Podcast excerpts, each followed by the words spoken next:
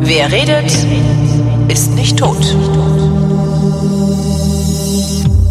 Willkommen zu einer neuen Ausgabe der Wirtschaftskunde mit Rüdiger Bachmann und Christian Bayer. Hallo ihr beiden. Hallo, Holger. Und ich bin Holger Klein und Deutschland hat gewählt und die Parteien sondieren für Koalitionsgespräche. Rüdiger äh, hat diese Sendung vorweggenommen und hat auf Twitter Stichpunkte für eine Ampelkoalition bzw. Ampelkoalitionsverhandlungen formuliert. Ähm, und Christian hat gesagt, ey, du spoilerst die Sendung, das heißt, wir reden über genau diese Stichpunkte heute, oder? Ja, ja das und auch noch, noch mehr. mehr. Das war ja, viel das, mehr. Da, genau, da muss das hinterher schneiden, um Gottes Willen. nee, aber das war natürlich ein spontaner ja. äh, äh, Zusammenfassung von von Tweets, die bereits existiert haben von Leuten, mhm. von eigenen Gedanken, von Dingen, die ich mit äh, Christian unter anderem auch schon offline besprochen habe und so. Also es war einfach ein wilder äh, Assoziationssturm und mit Recht haben natürlich Leute kritisiert, dass da, also ich habe viel Beifall bekommen, muss ich sagen, eigentlich kaum Kritik, außer eben, dass viele gesagt haben, da fehlt aber noch einiges und da stimme ich voll zu. Ja gut, da das fehlt ist ja klar, einiges. fehlt ja immer irgendwas. Ich gehe trotzdem mal deine Stichpunkte durch, dann können wir uns ja dann langhangeln, haben wir wenigstens ein, ein leichtes Gerüst für die Sendung. Nummer eins war Super-Abschreibungsprogramm für ökologische und digitale Investitionen. Ähm, was ist super an einem Abschreibungsprogramm oder was wann wann ist ein Abschreibungsprogramm super? Naja, hier nehme ich halt einen Begriff von Christian Lindner auf, der das ja sozusagen als als so irgendwie so, das muss in den ersten 100 Tagen oder ersten, keine Ahnung, 10 Tagen der Regierung passieren.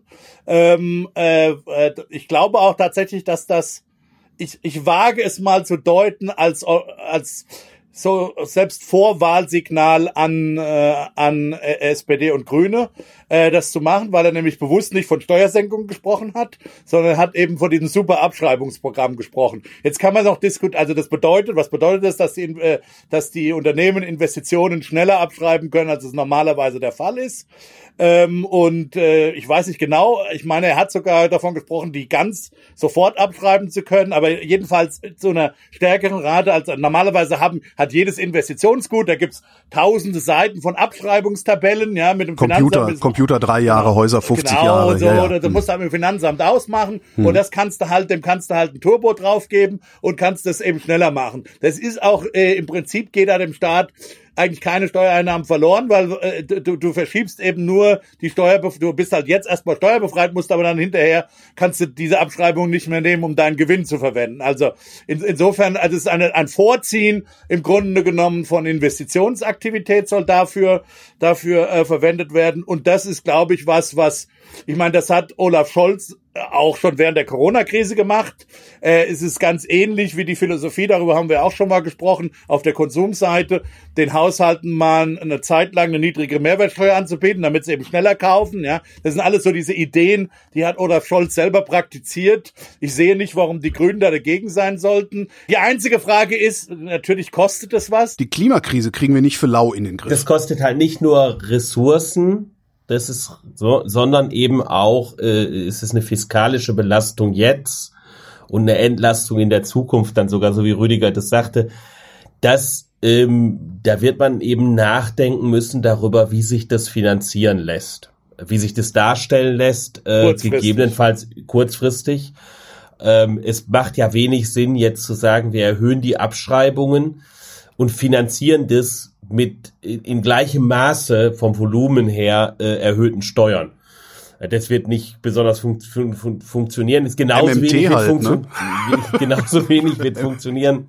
Das heißt, das muss im Rahmen äh, im Rahmen des Grundgesetzes, sprich der Schuldenbremse, und da werden wir in dieser Legislaturperiode nicht nicht dran vorbeikommen, einfach weil es keine verfassungsändernde Mehrheit gibt an der Stelle ähm, selbst wenn man das wollte, ja, also selbst wenn alle drei Regierungsparteien das wollten, gibt es da keine Änderung, wird man sich eben äh, überlegen müssen, wie geht das im Rahmen der Schuldenbremse?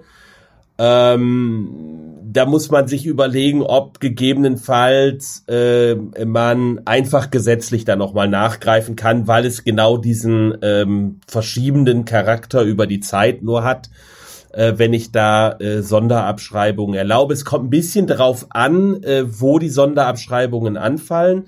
wenn sie in Bereichen anfallen, wo, wo äh, du Spekulationsgewinne steuerfrei hast, äh, bei langem Halten, also insbesondere bei Wohngebäuden nach jetzigem Recht, äh, dann sind sie sind es nicht nur steuerliche Verschiebungen von ähm, von heute in die Zukunft, äh, sozusagen Steuereinnahmen in die Zukunft, die dann in der Zukunft fällig werden, äh, sondern dann entgehen tatsächlich Steuern. Ja, weil ähm, dann kann nach zehn Jahren so ein Haus wieder verkauft werden. Und ich habe jetzt heute bereits alle Abschreibungen und die Abschreibung zwischen Jahr 11 und Jahr 50, ähm, die realisiert dann halt jemand anders.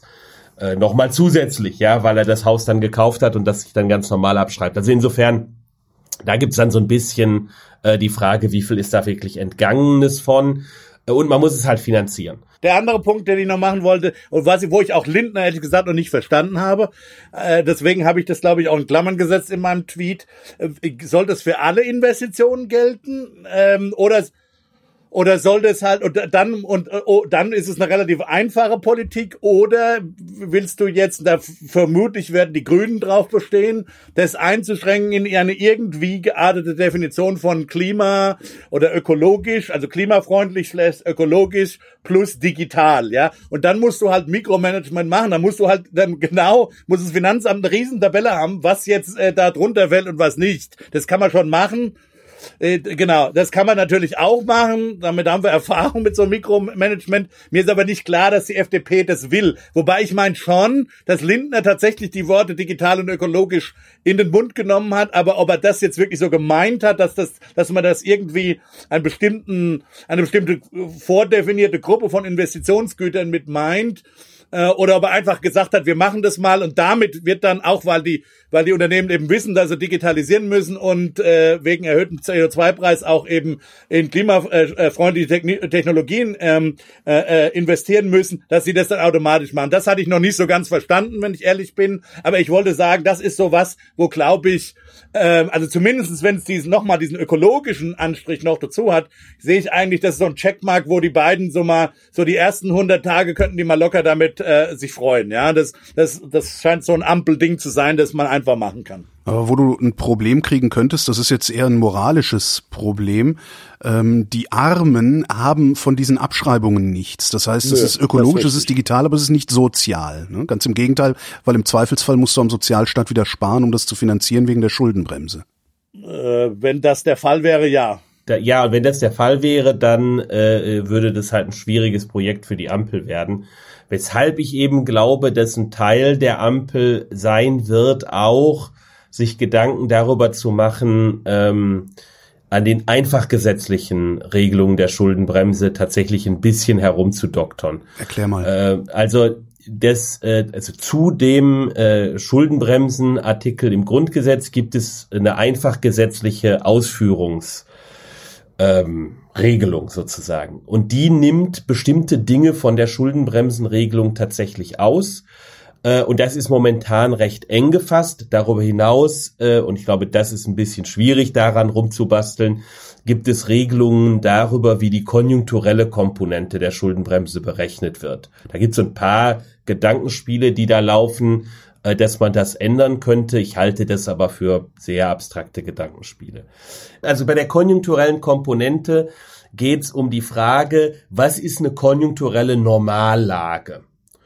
Ja, und die ist bislang, sagen wir mal grob gesprochen, definiert, sehr, sehr abstrahiert gesprochen, so als eine durchschnittliche Lage in der Vergangenheit. Das ist Deutsch, Westdeutschland 1987. Nee, nee, nee, sondern, sondern, sondern halt so. so Aber da war die Welt nimm, noch in Ordnung. Nimm, nimm einfach mal, du, du zeichnest dir das GDP, also das Bruttoinlandsprodukt auf und es fluktuiert und dann legst du da mal einen linearen Trend durch. So wird's nicht gemacht, aber nimm mal an, das wäre so.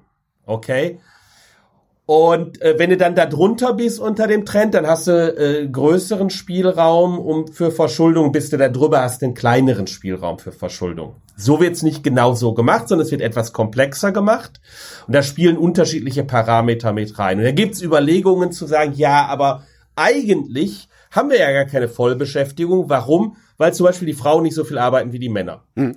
Und weil solange die Frauen nicht so viel arbeiten wie die Männer, haben wir Unterbeschäftigung. Mhm. Also äh, sind wir eigentlich ständig in der Rezession und sollten ja. deshalb die Steuern, äh, sollten deshalb äh, mehr Schulden machen können, um die Ökonomie so lange zu boosten, bis alle Frauen genauso viel arbeiten wie die Männer. Im Grunde ein Taschenspielertrick, aber äh, ein guter. Ja, es ist ein Taschenspielertrick, weil mit dem kannst du mit der gleichen Argumentation sagen, wir sind für Arbeitszeitverkürzungen. Genau. Und die, die ökonomische Normallage ist, wenn die Männer endlich so wenig arbeiten wie die Frauen. Ja, genau. Ja, wir sind Was ich- ständig im Boom und müssen ständig bremsen. Genau, es ist furchtbar. Was ich, was ich an dieser Idee mit dem, mit den Abschreibungen für, für ök- ökologische digitale Subventionen, äh, Investitionen auch ganz interessant finde, ist, dass äh, die FDP dem zustimmen kann, weil es auch vor allen Dingen eine, eine de facto, eine de facto Steuererleichterung ist für diejenigen, die sich solche Investitionen überhaupt leisten können. Und das finde ich eigentlich ganz charmant an der Idee. Also, Ja, ja, aber der Punkt, das ist eben der Trick. Du, du, du, das ist, es wirkt, ist nicht ganz dasselbe wie eine, wie eine, sagen wir mal, eine Gewinnsteuersenkung. Die ökonomischen Wirkungen sind schon im Detail unterschiedlich, aber du hast recht. Cum granusalis sozusagen ist er schon äh, so eh- wirkt, dass es eine ähnliche Wirkung wie eine Steuersenkung, ohne dass du es eine Steuersenkung nennen Genau. musst. ja, ich, hab, ich zahle halt hinterher, ich, ich muss halt hinterher weniger Einkommen versteuern, weil ich mehr abschreiben kann. Ja, Genau. wobei man muss eigentlich vorsichtig sein. Man darf sich an der Stelle, glaube ich, wirklich nicht zu viel erwarten, weil die Erhöhung der Abschreibungen nur in dem Maße tatsächlich eine Steuersenkung se- ist für Unternehmen, die keine Finanzierungsschwierigkeiten haben. Na, vor allen Dingen für Privatleute. Also mir geht's Wie jetzt sie- tatsächlich um sie- Privatleute. Sie, ja, ja, aber, aber die Unternehmen sind ja ein wichtiger Adressat an der Stelle, äh, wie sie tatsächlich substanziell positive Zinsen äh, zahlen auf, ähm, auch auf ihre Mittel. Ja. Ähm, weil einfach sich ja nur Schuld, äh, Entschuldigung, Steuerlasten verschieben von heute in die Zukunft. Heute weniger Steuern, morgen mehr Steuern. Aber damit hast du, du hast den richtigen Punkt, das richtige Stichwort ge äh, genannt. Im Grunde genommen ist das ein Kredit, den der Staat den Unternehmen gibt, äh, grob gesprochen, äh, und sich damit ähm, an der Finanzierung der Investition beteiligt. Aber diese Finanzierung ist eben auch wieder zurückzuzahlen, äh, dann in Form von höheren Steuern in der Zukunft. Ja, wenn ich das Ganze jetzt noch ähm, wirklich mich als als Konsumenten, äh, der am Monatsende Geld übrig hat, äh, angucke, ich könnte ja auch durchaus hingehen und jetzt die viele Kohle, die ich heute habe, ähm, abschreibungsgünstig investieren und zwar so, dass wenn ich dann irgendwann in Rente gehe, ich ohnehin nicht so viel zurückzuzahlen habe, wie ich jetzt gerade gespart habe. Genau, das Weil mein das, Einkommen dann insgesamt, also mein Einkommen Strom Klar, wird du kleiner benutzt halt, und klar, du genau. benutzt halt Progression aus hier. Genau, ja, genau. klar. Genau. Und das, Das- das das finde ich ja ganz interessant daran. Das heißt, du kannst das Ding sogar den Besserverdienern verkaufen.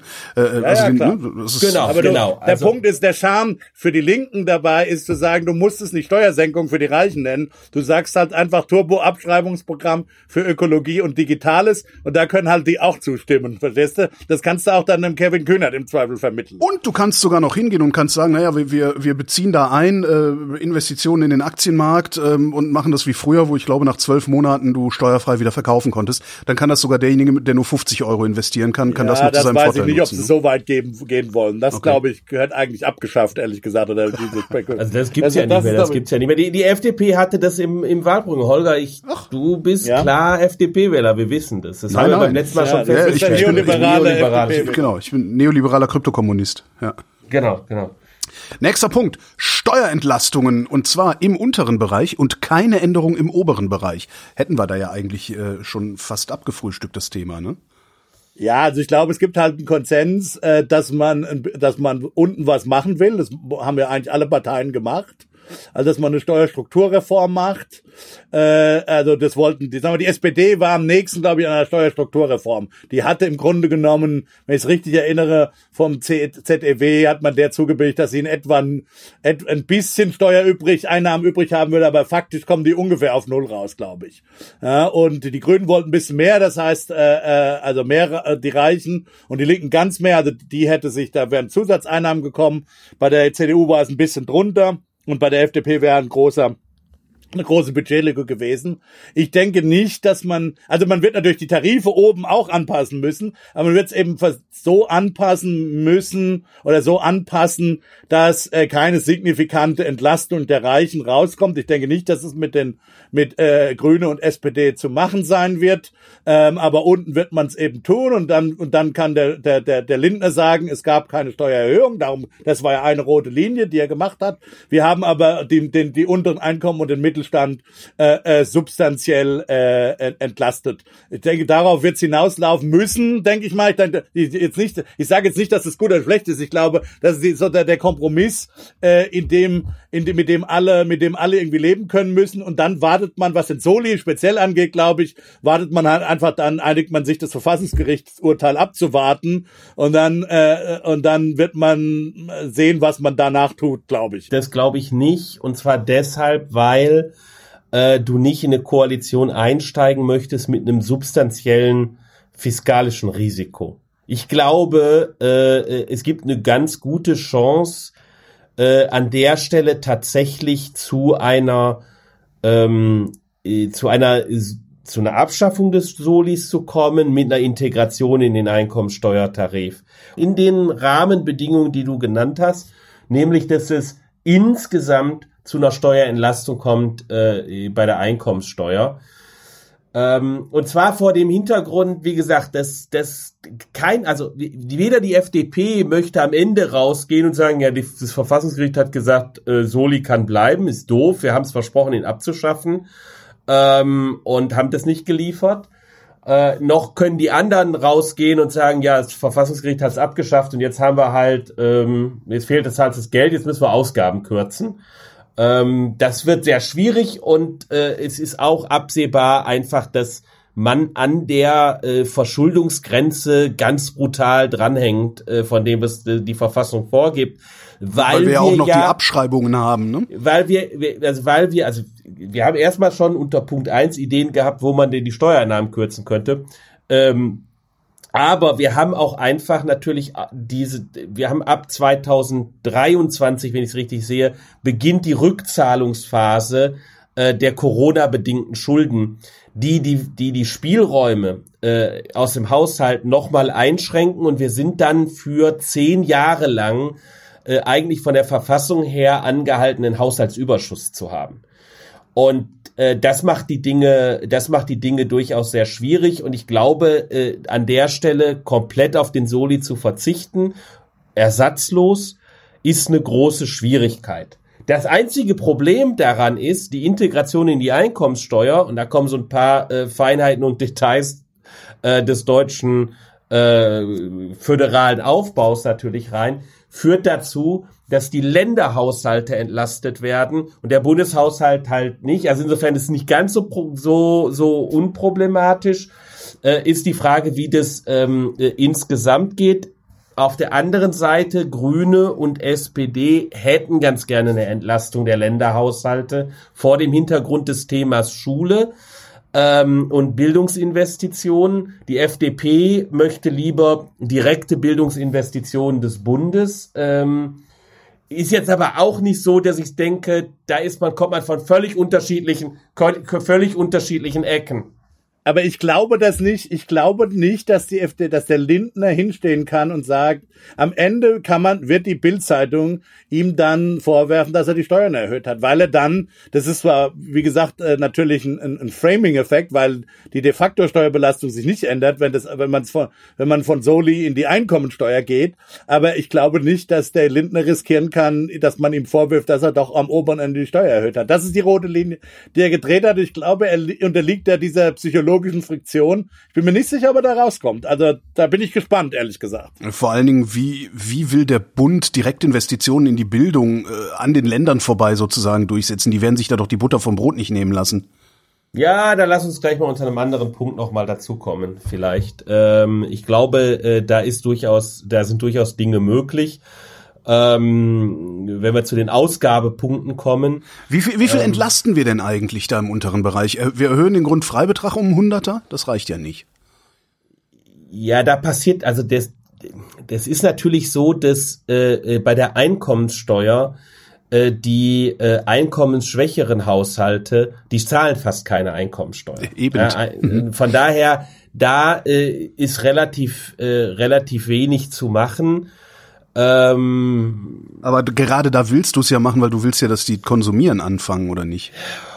Ja, aber wobei eigentlich äh, äh, stehen die Zeichen äh, mit Klimawandel und den notwendigen Investitionen, die stehen nicht auf Konsum, ja. Die Mhm. stehen eigentlich auf Konsumzurückhaltung für die Verstehe, nächsten ja. zehn Jahre äh, und Investitionen, ähm, weil das mit den Klimawandelinvestitionen kostet halt. Äh, und das heißt als Gesellschaft insgesamt höchstwahrscheinlich, äh, dass wir weniger konsumieren müssen.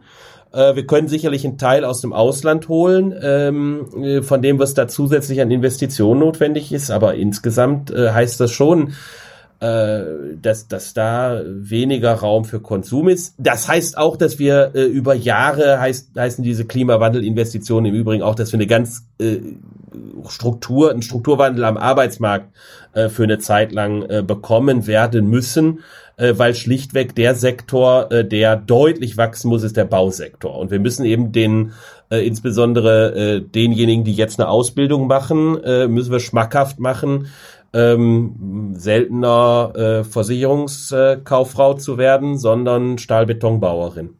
Ja, beziehungsweise noch nicht mal Stahlbeton, weil das macht viel zu viel CO2. Da äh, ist dann die Werkstofftechnik nochmal interessant in Zukunft. Ne? Ja, äh, Du kannst natürlich für die ganz äh, unteren Ende kannst, kann man oder werden sie vielleicht auch was an, an Sozialversicherungsbeiträgen machen. Das kann man dann schon machen. Und dann halt diese untere Mittelschicht halt, den Mittelstandsbauch und so. Ich glaube, da wird man sich relativ schnell drauf einigen. Ich will aber auch noch mal eins sagen.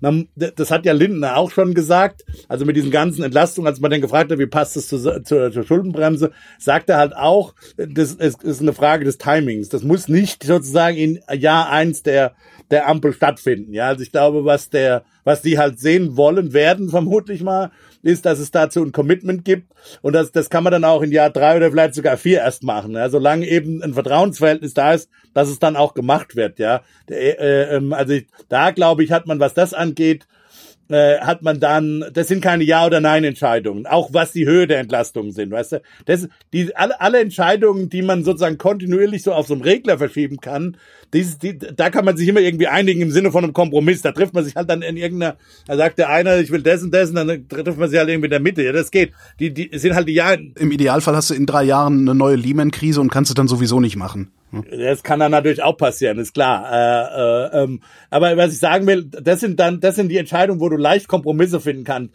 Die, die schwierigen Entscheidungen sind halt immer diese Ja-Nein-Entscheidungen, diese Strukturentscheidungen. Ne? Keine Vermögenssteuer, Reform der Erbschaftssteuer.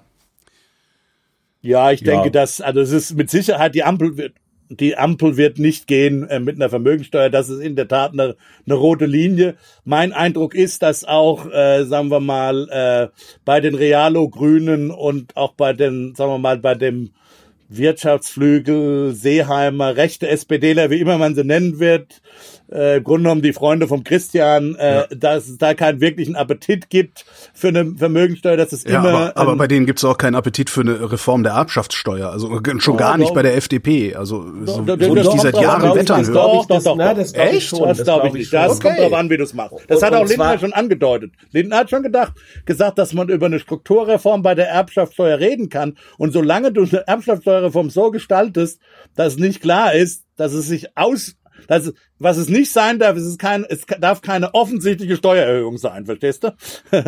das ja, ist der Trick. genau das will man ja eigentlich haben. Also wir wollen ja doch eigentlich mal eine ordentliche Erbschaftssteuer. Eine offensichtliche Steuersatzerhöhung, darum geht's doch. Christian, Also- vielleicht kannst du das ausführen. Also genau, das Problem der Erbschaftssteuer, so wie wir sie ausgestaltet haben, sind die extrem vielen Ausnahmetatbestände. Wir haben relativ hohe Spitzensteuersätze in der Erbschaftssteuer, die aber ähm, insbesondere von den besonders Reichen selten bezahlt werden äh, weil wir so eine Fiktion in der Erbschaftssteuer haben, dass wenn ein Betriebserbe auch nur, ich äh, übertreibe natürlich jetzt absichtlich, einen Euro Erbschaftssteuer zahlt, dann sprengt er den Betrieb lieber in die Luft. und und geht gleichzeitig ins Ausland. Ja. Ja, ähm, äh, genau, inklusive aller LKWs. brennenden Betrieb, genau. genau, ja. Ähm, So, und äh, das ist natürlich eine hinreichend bekloppte Fiktion, die wir da haben. Und die führt dazu, dass wir äh, Betriebsvermögen im Grunde genommen komplett ähm, aus äh, der Besteuerung herausnehmen, was dann dazu führt, dass wenn du irgendwie äh, ein gutes Erbe hast, wo du vielleicht so zwei, drei, vier Wohnungen erbst, äh, also ne, das ist ein großes Erbe schon, äh, die du, die irgendwie deine Eltern vielleicht vermietet hatten, um ihre Rente damit zu finanzieren, dann zahlst du darauf Erbschaftssteuer. Und wenn du die vom, von deinem Onkel erbst, dann, äh, dann äh, zahlst du da richtig Erbschaftssteuer drauf. Wenn du aber das ähm, ganze Ding vorher in eine Immobilienverwaltungs-UG äh, haftungsbeschränkt überführst. Genau. Äh, richtig, dann zahlst du gar nichts. Gar nichts. Ja, ja, genau. Ähm, genau mein Plan, ja. Mhm. Und ähm, jedenfalls, wenn sie so groß ist, dass da irgendwie noch hinreichend Arbeitsplätze dran dranhängen. Also gibt es bestimmte Gestaltungsgrenzen äh, und so, aber im Grunde genommen ist es möglich, wenn ja, gut, du. Da werden halt Leute eingestellt, die dann. Äh was bis hin zu dazu geht, wenn die Leute Aktienpakete vererben. Was Liquideres gibt es nicht als das. Ähm, so, und ich glaube, da lässt sich eine Menge machen ähm, indem man äh, im Extremfall das könnte man sogar das Gesamtvolumen konstant halten, wenn man das wollte. Äh, was ich an der Stelle aber nicht glaube, dass das ein Kompromiss wäre, weil. Ich glaube, man wird äh, es dann ein bisschen erhöhen wollen. Weil wir es das ein bisschen erhöhen wollen an der Stelle, das Gesamtvolumen. Es ist, die Erbschaftssteuer ist eine sehr liberale Steuer eigentlich. Also von daher. Findest du, ich, ich finde ja, ich finde ja, dass eine Erbschaftssteuer, die zu Dynastiebildung führt, das Gegenteil von Liberalismus ist. Eben. Das, ja, also ich finde eine niedrige Erbschaftssteuer, eine niedrige Erbschaftssteuer ja, genau, zutiefst deshalb, illiberal. Deshalb, genau, deshalb ist ja, deshalb Ach so, eine Erbschaftssteuer. Okay, jetzt habe ich es verstanden. Steuer zu haben ist eine ist eine sehr liberale Steuer. Leistungsgedanke ähm, und so, ne? Ja, ja, ja genau. genau. Und ähm, und, und von daher glaube ich, grundsätzlich wird man davon äh, die FDP, glaube ich, überzeugen können in einer Ampelverhandlung, wenn das einhergeht mit einer Strukturreform der Erbschaftssteuer. Wenn Kubicki gerade auf dem Klo ist, ja. Nö, nein, das muss eine, das muss eine Strukturreform in der Kneipe, sein. In der Kneipe. Dann kannst du, nein, du, du, denn du kannst, denn so wie das ist, wir haben es ja jetzt diskutiert. Der ökonomische Name dafür sind Verzerrungen.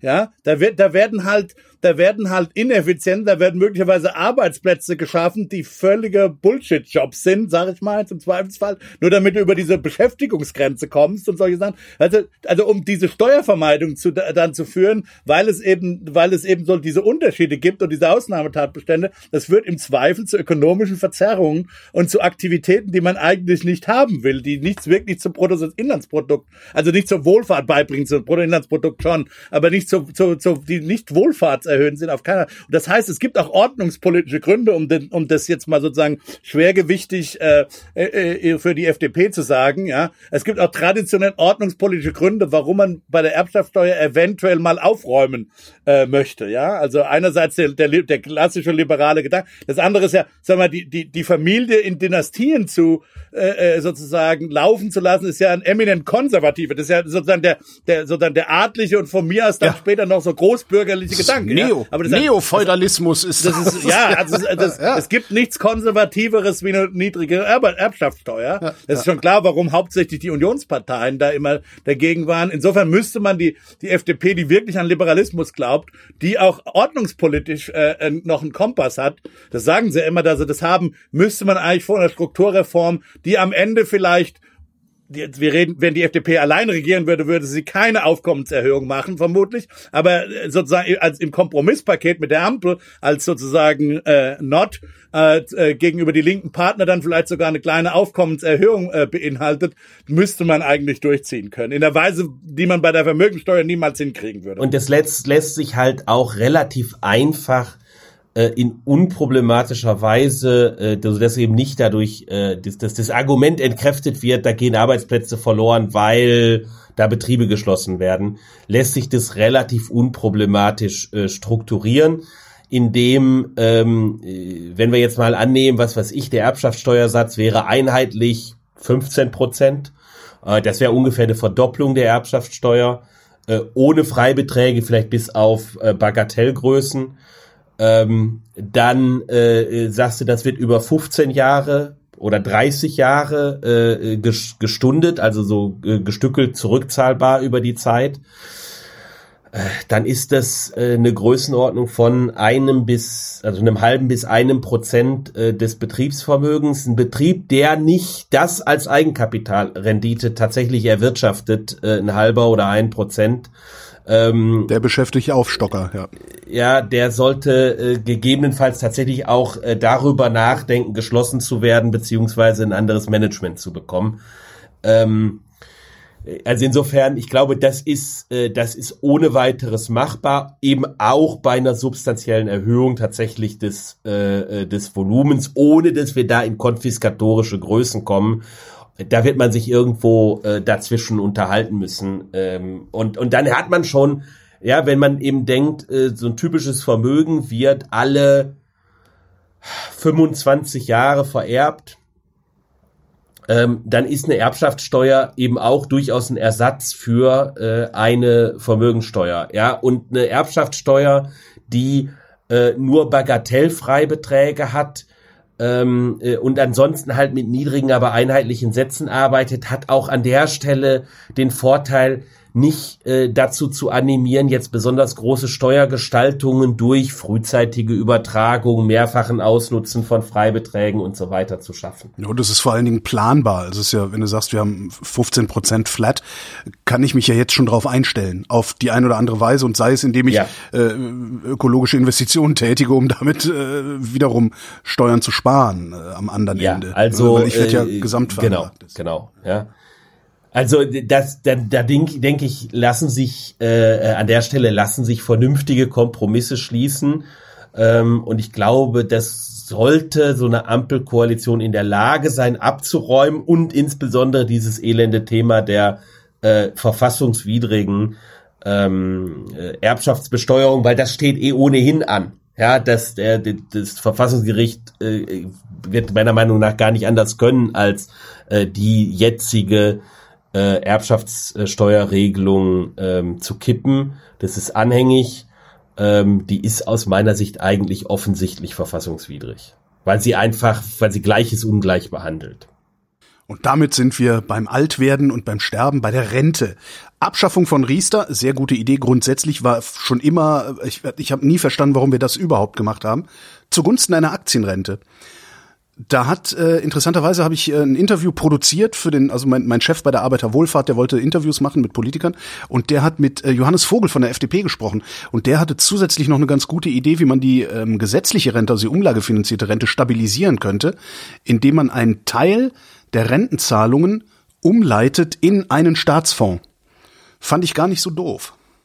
Ja, das wird halt der Knackpunkt werden. Ich glaube, die Aktienrente selber können wir, da werden die sich vielleicht sogar schnell einigen können, weil wie gesagt, ich meine, die die Riester-Rente hat hauptsächlich Versicherungswirtschaft äh, äh, äh, reich gemacht und die Banken und das war das war immer eine Subvention im Grunde genommen für für ein Industrie, für die Finanz- und die Versicherungsindustrie, die die nie gebraucht hat. Ja, das wäre die Frage gewesen. War das nötig? Ja, okay. Ach Quatsch, das war immer schon, das war auch ordnungspolitisch ganz schrecklich. Ja. Äh, äh, das hätte das hätte eine FDP. Wir hatten das eigentlich verabschiedet. Das eine, hat Schröder Schröder Fischer ja. unter tatkräftiger Unterstützung dieses einen Drückerkönigs aus Hannover. Ja, ja, genau. Aber das war schon immer, da siehst du mal, der, der gut, also whatever, brauchen wir jetzt nicht, nicht mehr im Nachhinein einordnen, aber das war meiner Meinung nach schon immer, wer ein bisschen was von, von Finanzmarkttheorie versteht, war das meiner Meinung nach schon immer äh, eine, Aus, eine Ausbeutung, äh, eine Ausbeutung letztlich, eine Umverteilung in diesen Sektor hinein. Die Frage, die große Knackpunkt, und dann soll es der Christian nochmal erklären, der versteht es besser als ich, der große Knackpunkt scheint mir zu sein,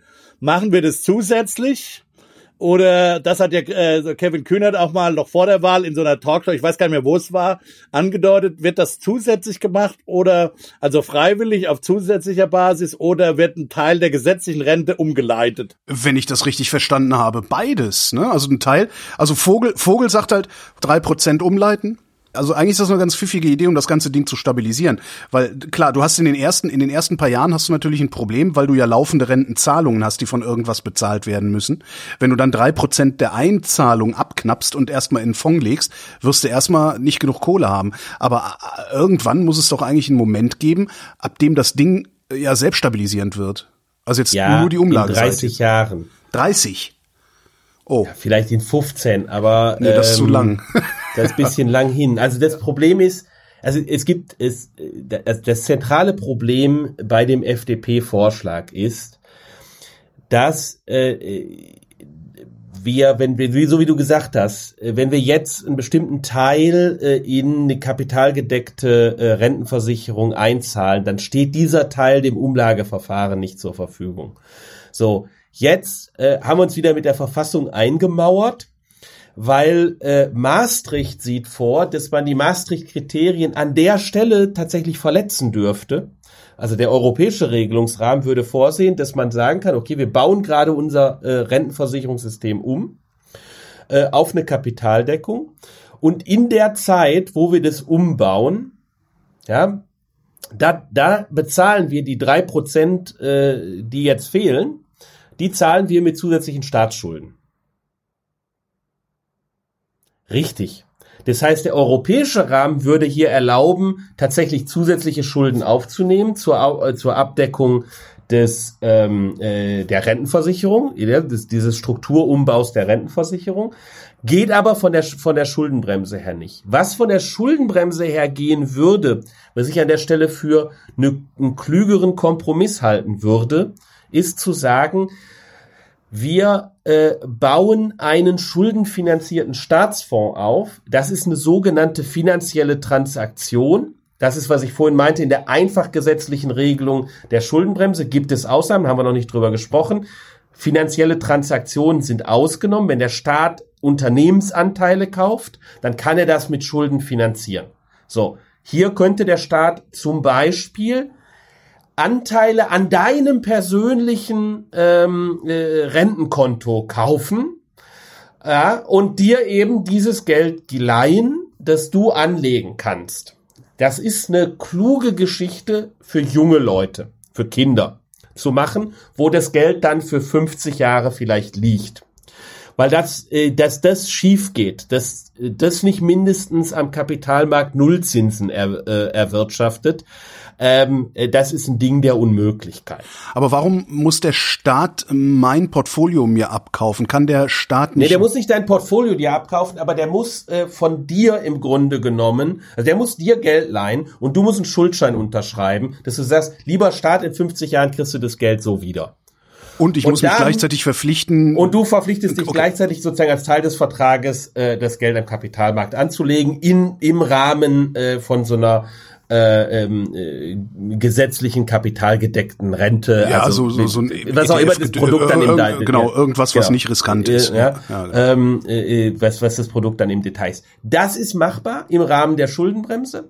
Und ich glaube, das wäre äh, eine kluge Idee, wie man beide Komponenten zusammenkriegen würde. Das Problem der Rente im Sinne von, dass wir zu hohe Auszahlungen äh, durch die Babyboomer-Generation bekommen, die bald in Rente geht, dieses Problem ist längst in, in, in Kind, was in den Brunnen gefallen ist. Ja, äh, das ist dadurch nicht mehr äh, rauszuholen. Aber nichtsdestotrotz ist es sinnvoll, langfristig äh, tatsächlich äh, äh Elemente von Kapitaldeckung aufzubauen.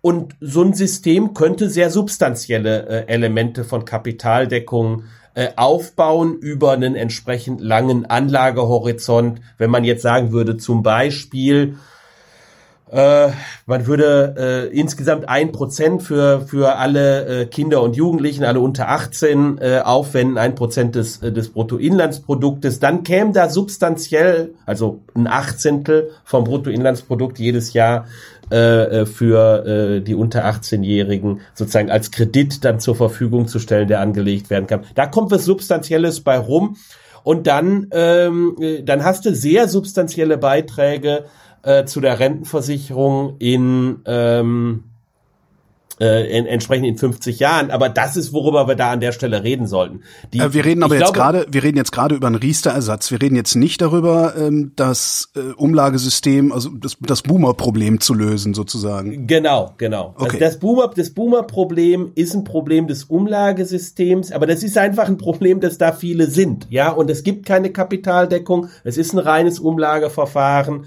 Äh, und wenn ich, äh, also da habe ich, ich habe und die Bevölkerungsreduktion ich, ich mittels Impfung hat ja auch nicht funktioniert, ne? Ja, also äh, Ich habe ich hab nur drei Möglichkeiten. Entweder ich sag den Leuten, äh, Edge Badge, eure Rentenanwartschaften sind nicht das wert, ähm, äh, was wir euch immer gesagt haben. Wir machen eine Rentenkürzung. Oder ich sag, äh, äh, Edge Badge, ihr dürft nicht mit 67 äh, in die Rente gehen oder die, die lange gearbeitet haben, früher. Äh, wenn ihr die vollen Rentenanwartschaften haben wollt, dann müsst ihr länger arbeiten. Ähm, oder ich muss dafür sorgen, dass insgesamt mehr in dieses Umlageverfahren eingezahlt wird. Entweder indem ich äh, sozusagen die Besteuerungsgrundlage hier erweitere, indem mehr Leute einzahlen, äh, oder indem Leute mehr arbeiten. Ich glaube, letzteres ist das, äh, wo äh, beim Rententhema tatsächlich die, die Ampel, äh, glaube ich, ganz gute Impulse nochmal setzen könnte, indem sie nämlich ein anderes Thema aufgreift im Arbeitsmarkt, wo es allen drei beteiligten Parteien äh, durchaus äh, wichtig ist und sehr gelegen kommt, nämlich die äh, äh, Zahl der Stunden, die Frauen arbeiten, äh, im Arbeitsmarkt zu erhöhen. Wir haben eine hohe Erwerbsbeteiligung von Frauen äh, im deutschen Arbeitsmarkt, aber die arbeiten im Schnitt im europäischen Vergleich relativ wenig Stunden. Und dazu kommt Migration, ne? Das ist auch. Und dazu kommt Migration und auch das ist auch das ist ein äh, zumindest zwei davon. Ich weiß nicht, ob die FDP, SPD so ein großer Migrationsfan ist, aber bei den Grünen und bei der FDP glaube ich schon. Äh, man wird, äh, man wird, also die Ampel bietet die Chance, dass Deutschland ein modernes Einwanderungsrecht bekommt. Ich habe da so ein bisschen zu voreilig geschrieben auf Twitter. Das wurde auch kritisiert. Ich habe da geschrieben, äh, hochqualifiziert.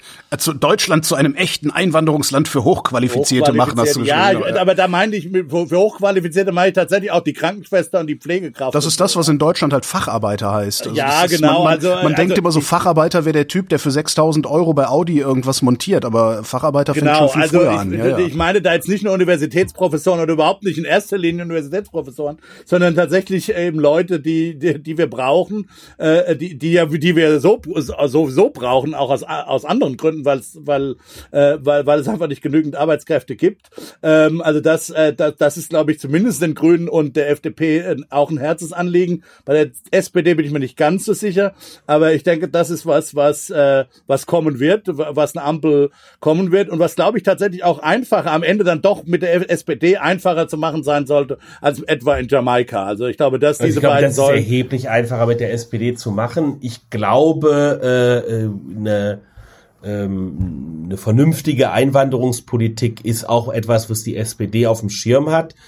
Ähm, was die SPD sicherlich nicht will, ist, dass zugewandert wird und dadurch ein massiver äh, Abwärtsdruck am unteren, äh, am unteren Ende des, äh, des Lohnsegments äh, passiert.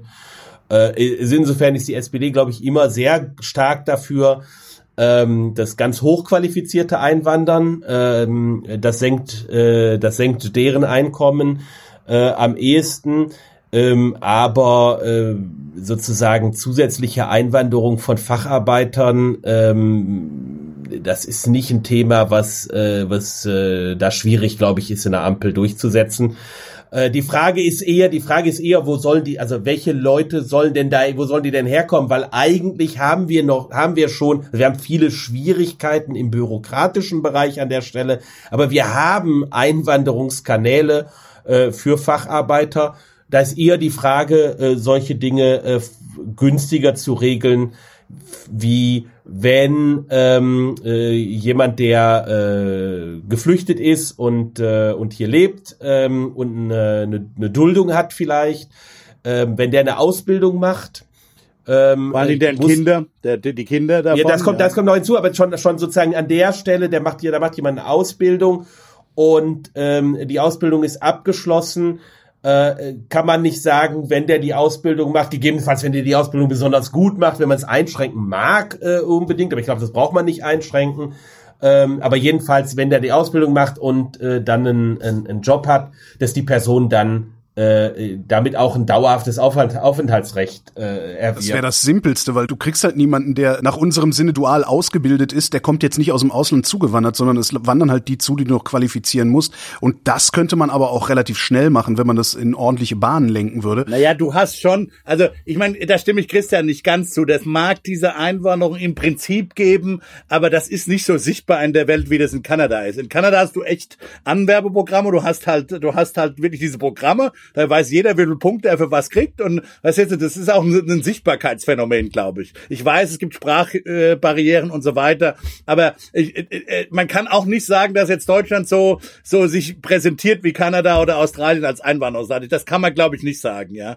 Äh, da, da kann man auch, was das angeht, da muss man ein Programm auflegen. Das könnte ich mir auch durchaus vorstellen, dass man in die Richtung äh, denkt äh, wenn man das vielleicht etwas freundlicher gestaltet, dann kann man, dann kann man aber auch sagen, wenn wir eben so starke Einwanderung brauchen, äh, dann müssen wir halt äh, an das denken, was in den 60er Jahren passiert ist, dass wir Anwerbebüros äh, tatsächlich in Ländern unterhalten haben, äh, wo wir äh, die Leute motiviert haben, dafür nach Deutschland äh, zu migrieren. Äh, das ist sicherlich äh, jetzt nicht äh, davon in der Art und Weise, wie die Menschen behandelt worden sind. Äh, sozusagen ja, Gastarbeiter am Stadtrand und sowas, das werden wir ja sowieso nicht mehr sehen. Das macht aber auch, glaube ich, die Gesellschaft nicht mehr mit. Also das wäre sowieso nicht mehr denkbar, denke ich. Ja, aber, aber dass man sozusagen da offener und äh, das, das aktiver bewirbt, ähm, ich glaube, das ist durchaus, äh, das ist durchaus denkbar und ähm, äh, und ich glaube, wenn man ähm, äh, also wie gesagt, ich, ich, wir können da gerne, wir sollten da nochmal zu dem Thema zurückkehren. Ich glaube, äh, Klimawandel, Investitionen heißt ganz massiv äh, Bauinvestitionen und äh, äh wenn wir als Gesellschaft äh, indischen Bauarbeitern bessere Bedingungen anbieten, erheblich bessere Bedingungen anbieten, hier zu arbeiten als in Saudi-Arabien, dann werden die auch hierhin kommen wollen. Ja, da bin ich mir, äh, da bin ich mir relativ, relativ sicher, weil die Bedingungen, unter denen die in Saudi-Arabien arbeiten, sind katastrophal äh, und in anderen Emiraten. Ähm, so, und wir ich glaube, da können wir einfach attraktiv. Wir sprechen besser Englisch im Zweifelsfall. Und es passt ja, ja auch zusammen. Und, und wir sind auch einfach das, das, das stabilere Land. Dann letztendlich, trotz allen Rassismus, den wir auch haben, sind wir da wahrscheinlich auch immer noch die freundlichere, offenere Gesellschaft. Natürlich, natürlich. Also da, die werden ja äh, wirklich ausgebeutet. Ja, ja. Da gibt's ja Sklavenhaltung. Also da gibt's ja, da, es gibt ja im Nahen Osten gibt's ja bis, bis hin zur, zur, zur altmodischen Sklavenhaltung, was da angeht. Das kann man nicht anders bezeichnen. Nein, nein, aber, und da schließt sich auch wieder der Kreis dann, weil, was dann natürlich, wenn du Migration machen. Also brauchst, wenn jetzt von Rente, Migration, da schließt sich auch wieder der Kreis, was du dann eben auch brauchst. Du brauchst eben, du brauchst eine, eine, eine, eine, eine Bauwirtschaft, um eben diese ganzen Investitionen durchzuführen, aber eben auch dann den, wir, wir haben ja auch ein Wohnungsproblem. Ne? Und dann, und, und natürlich, wenn du eine Migration hast, verschärfst du im Zweifel natürlich das Wohnungsproblem, möglicherweise noch, weil die wollen ja dann nicht unbedingt im, im leeren äh, Spessart oder in der Rhön oder im Vogelsberg oder äh, irgendwo in, in Brandenburg hingehen, sondern die gehen im Zweifel dann auch in die Metropolen, ja. äh, wo du ohnehin schon äh, Wohnungsprobleme oder Wohnungsknappheit hast. Da brauchst du halt auch wieder, aber auch da, glaube ich, äh, ist die Ampel geradezu prädestiniert dafür, das, äh, das, äh, das geschickt zu machen. Ja, eine gescheite Mischung aus, ja, eben aus öffentlichem Wohnungsbau und, äh, und äh, Bürokratieabbau, die zu mehr privaten Wohnungsbau führt. Ähm, äh, was was nennst du, Bü Bürokratieabbau ist eins meiner Hasswörter. Was genau meinst du damit? Naja, also das, was, äh, was immer Olaf Scholz in Hamburg gemacht hat, die nicht so einen Wohnungsnot haben wie die Berliner zum Beispiel. Keine Ahnung, was der im Detail gemacht hat, kennt sich Christian vielleicht besser aus. Aber ähm, ja, wirklich äh, ähm, äh, äh, zu gucken, dass Genehmigungsverfahren äh, äh, äh, kürzer werden, ja, mhm. auch wenn das den Grünen vielleicht nicht immer passen wird, aber die Grünen haben ja inzwischen erkannt, dass das, dass das ein Problem ist, äh, ja, und eben äh, äh so Sachen wie muss der Tempelhof oder wie, wie heißt das Ding da, diese das Tempelhofer, Tempelhofer Feld. Der Tempelhofer Feld, ist es wirklich, dass das alles frei bleiben muss? Kann man ja. da am Rand bebauen? Nein. So? Und so, ja, ja, du bist Berliner, schon klar. Das sind halt die Outside, Insider-Outsider-Probleme die Philosophie scheint mir doch zu sein, dass äh, in der Person von Olaf Scholz, äh, die FDP will das auch, ich mir schon vorstellen kann, dass es äh, an beiden Enden, also um die Sozialdemokraten zufriedenzustellen, einen, einen verstärkten öffentlichen Wohnungsbau geben wird. Mir schließt sich nicht, warum man enteignen will. Da wird, da wird ja noch, da, da gibt's noch keine Wohnung mehr.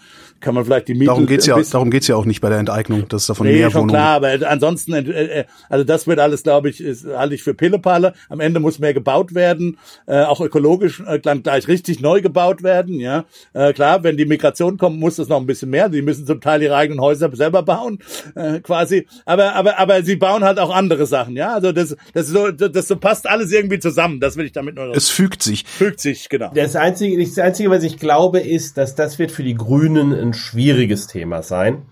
Und zwar deshalb, weil die Grünen sich eingemauert haben in dieser Idee des Nicht-Flächenversiegelns.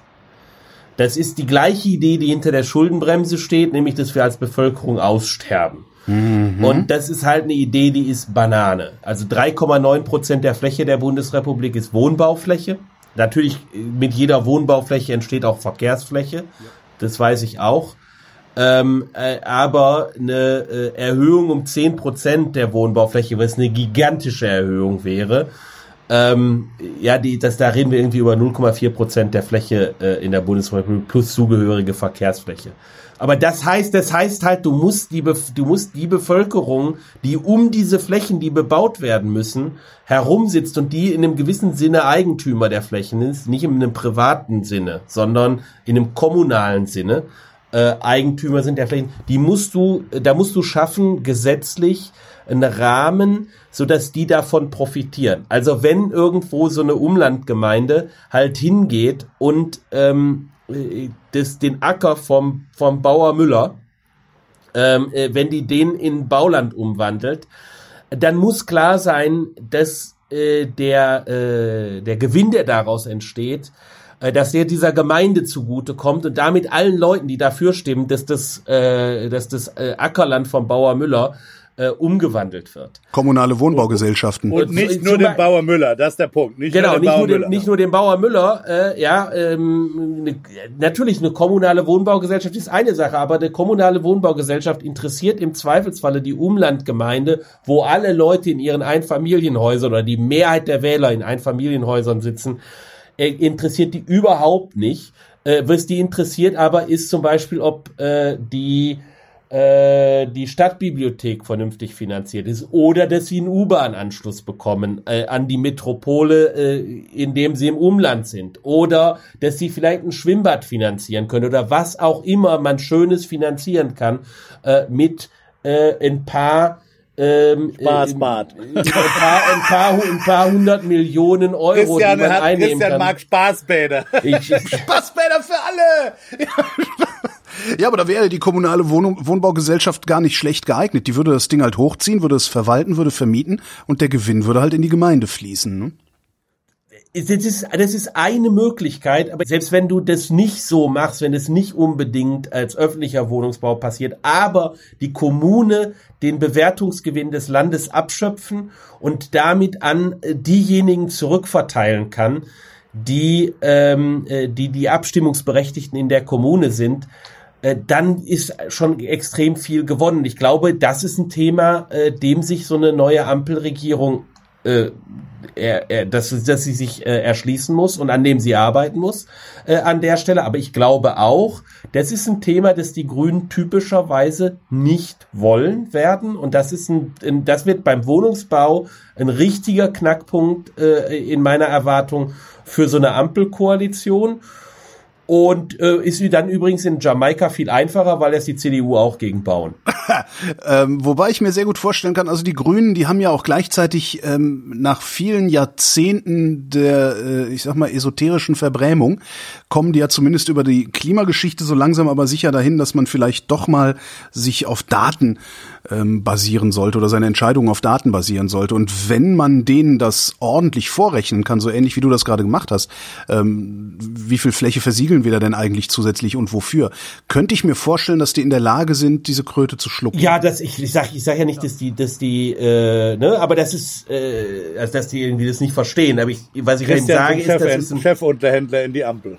äh, dass, dass man halt, dass man halt die Dinge, äh, dass man diese Dinge angehen muss und dass das gegebenenfalls halt auch, ähm, sagen wir mal, schwierige Wahrheiten sind dann für den einen oder anderen. Äh, so wie für die FDP eine schwierige Wahrheit ist, dass wir auch auf auch auch über vier Jahre nicht in dem Maße Steuern senken können werden, äh, wie man sich das da vielleicht vorgestellt hat. Also so ein bisschen ein Kompromiss wird man da finden müssen. Ich glaube, beim Bauen ist das ein wichtiges Thema. Auch im Übrigen äh, wiederum vor dem Hintergrund des Klimawandels. Ja, wir haben äh, einen riesigen Baubestand in der Bundesrepublik, der gebaut wurde zwischen dem Zweiten Weltkrieg und 1979, mhm. wenn ich es richtig sehe, ist 1979 die erste äh, Energieeinsparungsverordnung für den Wohnungsbau er, erlassen worden. Äh, vielleicht liege ich da falsch, dass es ein bisschen früher passiert ist, aber ich meine es so äh, zu erinnern. Das sind über 50 Prozent aller Wohngebäude sind aus der Zeit.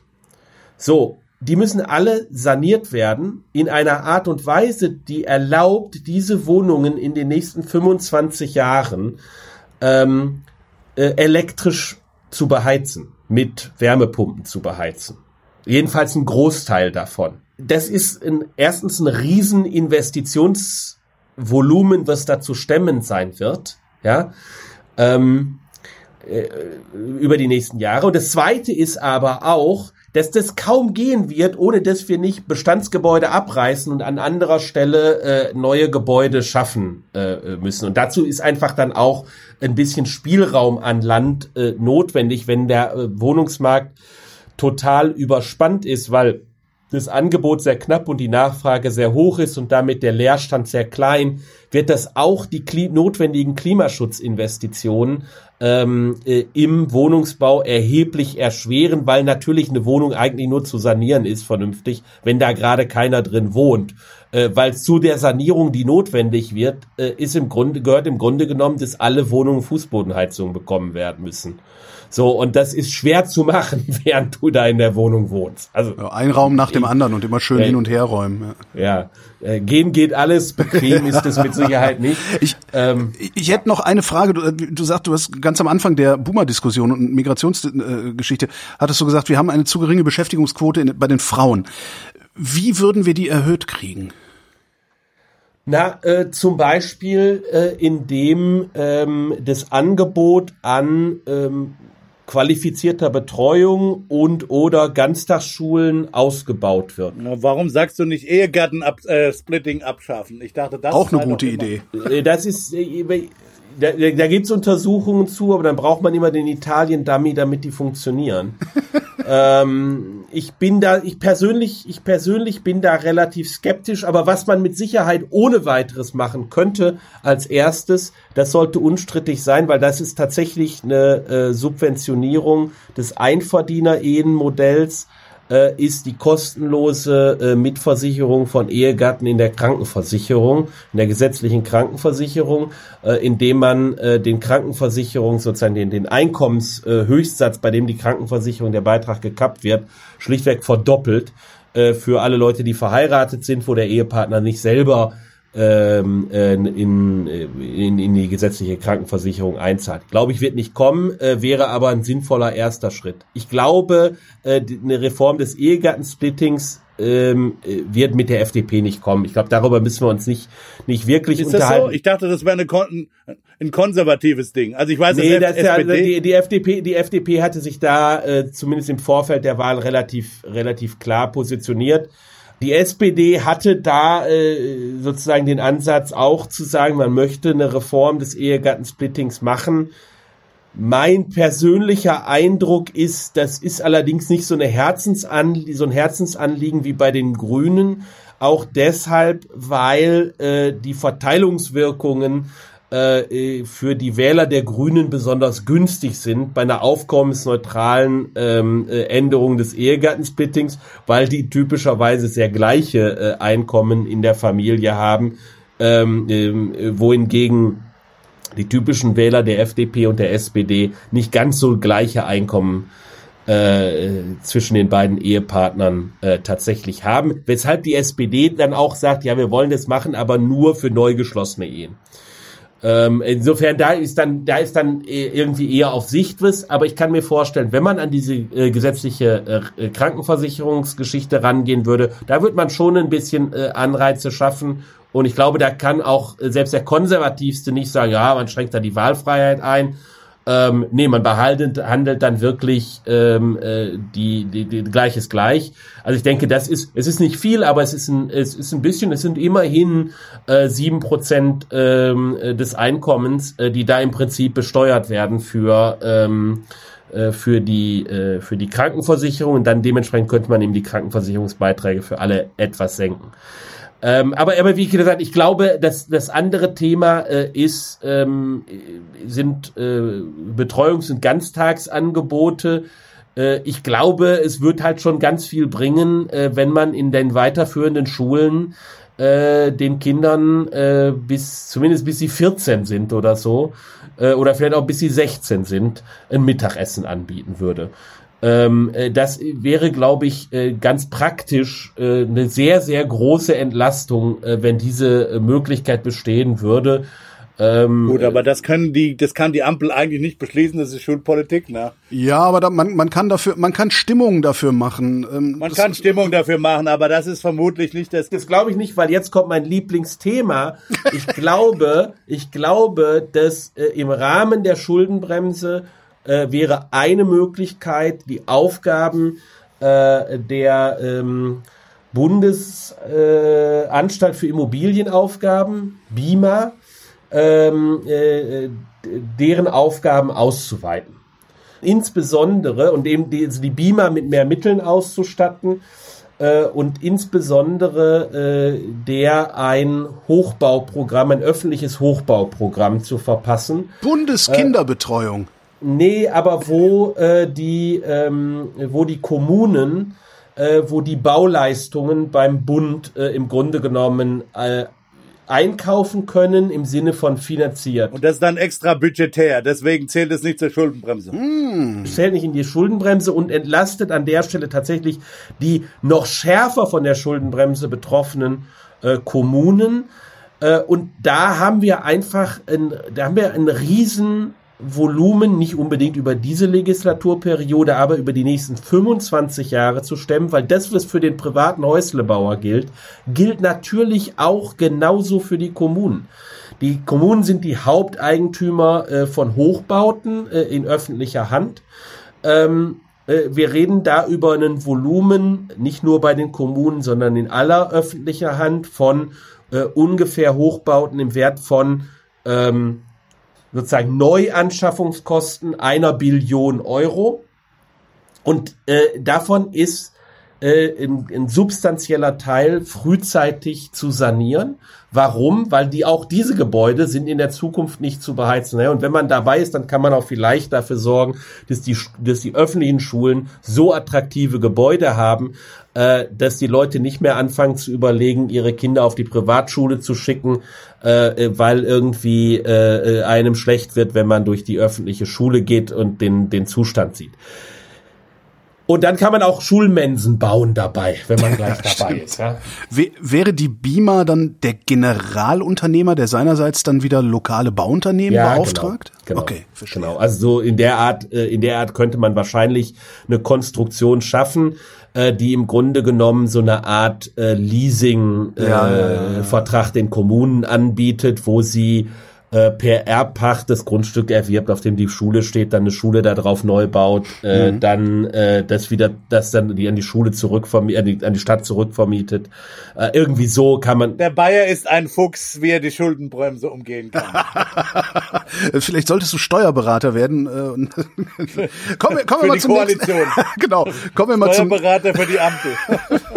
Kommen wir mal zum nächsten Punkt. Da habe ich, äh, ich kann, ich kann, ich verstehe die Worte, aber ich habe nicht die leiseste Ahnung, was du damit gemeint hast, Rudi. Ökologische Netzwerkinvestitionen und Subventionen für Klima F und E. Was? Ach so, okay. Naja, also wir, wir, es gibt ja diese, es gibt ja, also ich glaube, es gibt Konsens, dass es halt irgendein, äh, in irgendeiner Form einen CO2-Preis gibt. Nee, du musst jetzt äh, erstmal musst du mir sagen, was F und E bedeutet. Nicht ach vergessen. So, Forschung und Entwicklung. Forschung und Entwicklung. So. Äh, es gibt ja einen Konsens, dass es eben äh, einen CO2-Preis geben äh, äh, äh, ähm, muss äh, ähm, das, da gibt's leider diese, diese, sagen wir mal, dieses Hufescharren und das Verharren in der, in den einzelnen Philosophien. Also die FDP will halt diesen Deckel, die, die, die, die beiden linkeren Parteien würden es gerne über eine Steuer lösen. Äh, wie gesagt, ökonomisch sind die, die, die Lösungen zum Teil äquivalent, weil die am Ende zum, zum ähnlichen Preis führen müssen, ja.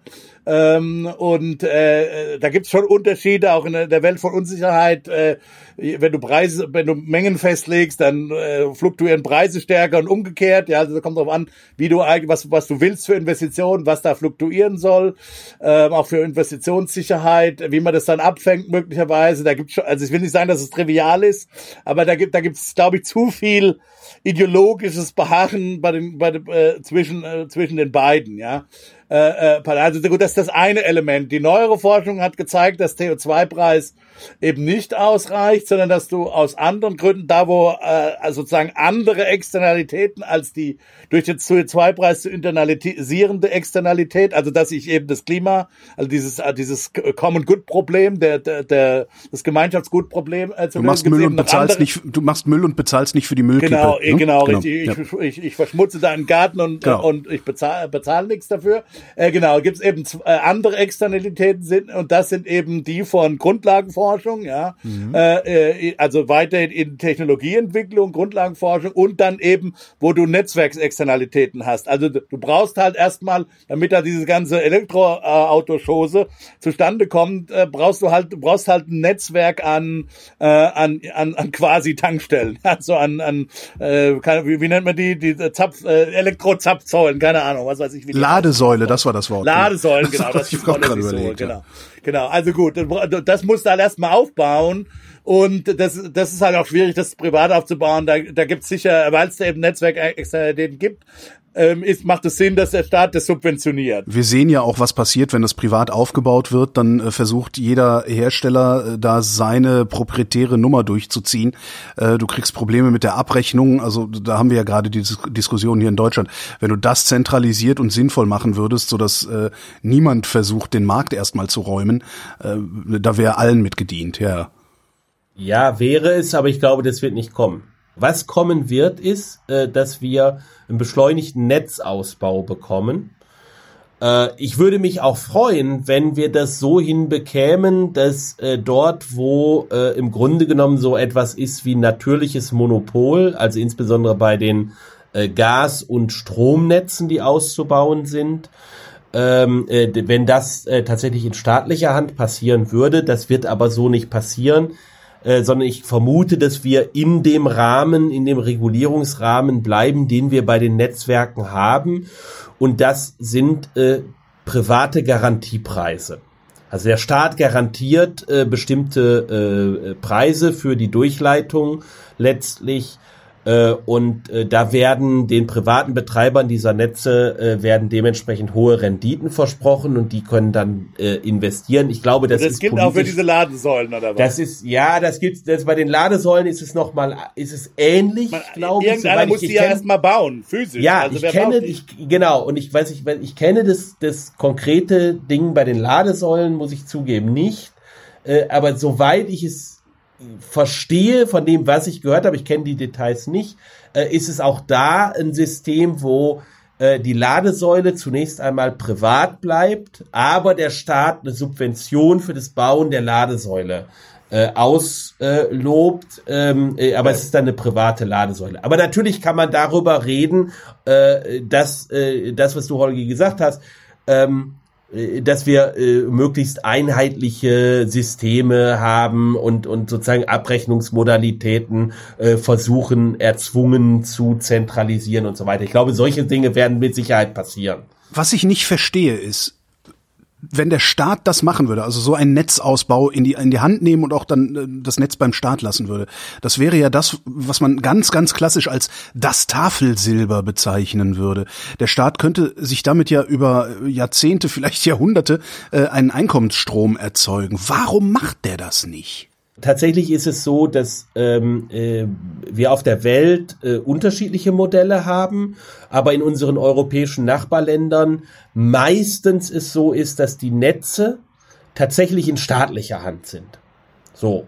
Und das funktioniert eigentlich auch ganz gut. Also wir haben nirgendwo ähm, in Europa große Probleme ähm, äh, mit den Stromnetzen selber. Ja, äh, wir haben unterschiedliche äh, Deckungsgrade von Versorgungssicherheit äh, tatsächlich und da haben wir auch einzelne Länder, ähm, äh, wo sozusagen privat durch die privaten Verträge mit den Stromversorgern, die du hast, äh, zusätzlich noch so Elemente von äh, Abschaltrechten äh, seitens der Versorger eingebaut sind, äh, um Stromspitzen rauszunehmen. Aber das ist nicht eine Frage des Netzes im en engeren Sinne.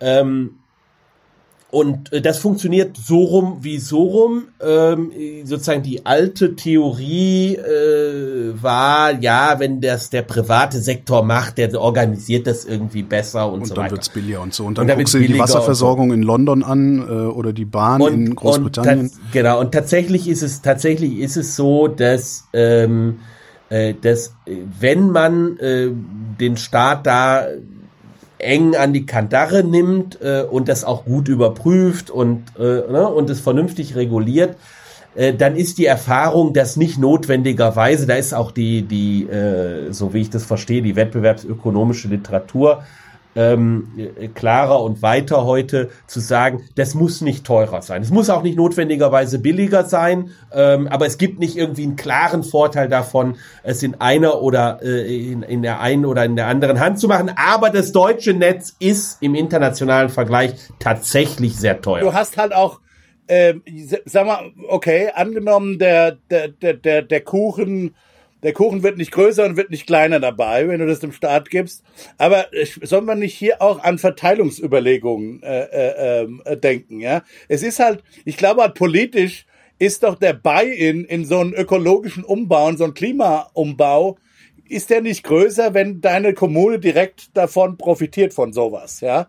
Also wenn, mit anderen Worten, statt dass das äh, sozusagen Profit, klar, du kannst dann die Profite auch über Steuern wieder abschöpfen, klar, kannst du versuchen machen oder über Regulierung äh, äh, zu gucken, dass du das, dass das der wieder der öffentlichen Hand wird, aber ist es nicht direkter, wenn du einfach einen kommunalen Betrieb hast, auch jetzt an die Zapfsäulen, auch von mir einen kommunalen Betrieb, der diese Windräder betreibt, ja? Also wenn die Leute keine, also das, das, das mag ein bisschen behavioral sein, vielleicht auch nicht, also vielleicht mag es rein psychologisch sein, aber wenn die Leute, sind die Leute zum Beispiel auch nicht bereit, eher so einen Windpark vor der Haustür zu akzeptieren, wenn da schön immer äh, was in die Kommune fließt? Und ja, wie gesagt, natürlich die sind sie Straßen, die Straßen schöner äh, äh, ein Gemeindehaus Ja, gebaut werden kann, keine Ahnung. Also kann man das nicht, also, also ist, ist das, auch wenn es ökonomisch vielleicht nicht so einfach zu fassen ist, aber rein politisch so ein Bein sich da zu kaufen oder Ja, und vor allen Dingen falsch? schaltest du da ja auch eine politische Sollbruchstelle aus, wenn du nämlich sagst, du lässt es die Privaten machen und holst dann die Kohle, die du haben willst, holst du dann über Steuern oder, oder weiß der Geier was wieder zurück, äh, dann hast du an der Stelle auch immer wieder noch einen Diskussionsgrund,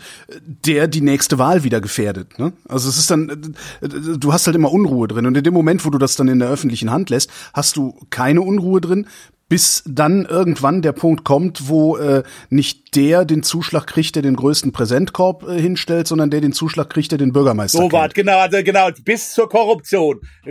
Es kann natürlich Korruption dann geben. Das ließe sich aber ja auch irgendwie rausprüfen. Wobei, jetzt drängt ihr mich, jetzt drängt ihr mich hier den Sozialisten, ja, den Neo Neoliberalen zu machen. Bei dem Betreiben einzelner Windräder äh, reden wir schon über was anderes als bei dem Betreiben von Netzen, weil Netze sind natürlich Klar. sowas wie natürliche Monopole. Klar. Ähm, da willst du nicht in nicht zwei Stromleitungen nebeneinander legen, äh, Das damit da Konkurrenz ist Ja, äh, und insofern, äh, insofern kommst du da nicht um einen regulierten Markt versus äh, direkte staatliche äh, Eigentumsrechte drumherum. Aber bei so einzelnen Windrädern und so weiter, da spricht jetzt nichts dagegen, dass das eine Windrad in Konkurrenz zum anderen Windrad äh, von zwei unterschiedlichen Leuten betrieben wird. Also insofern, ich, ich stimme euch völlig damit dazu, dass ein Teil der Lösung äh, bei der Frage von Windkraftausbau Ja, aber du hast halt dieses negative Externalitätenproblem.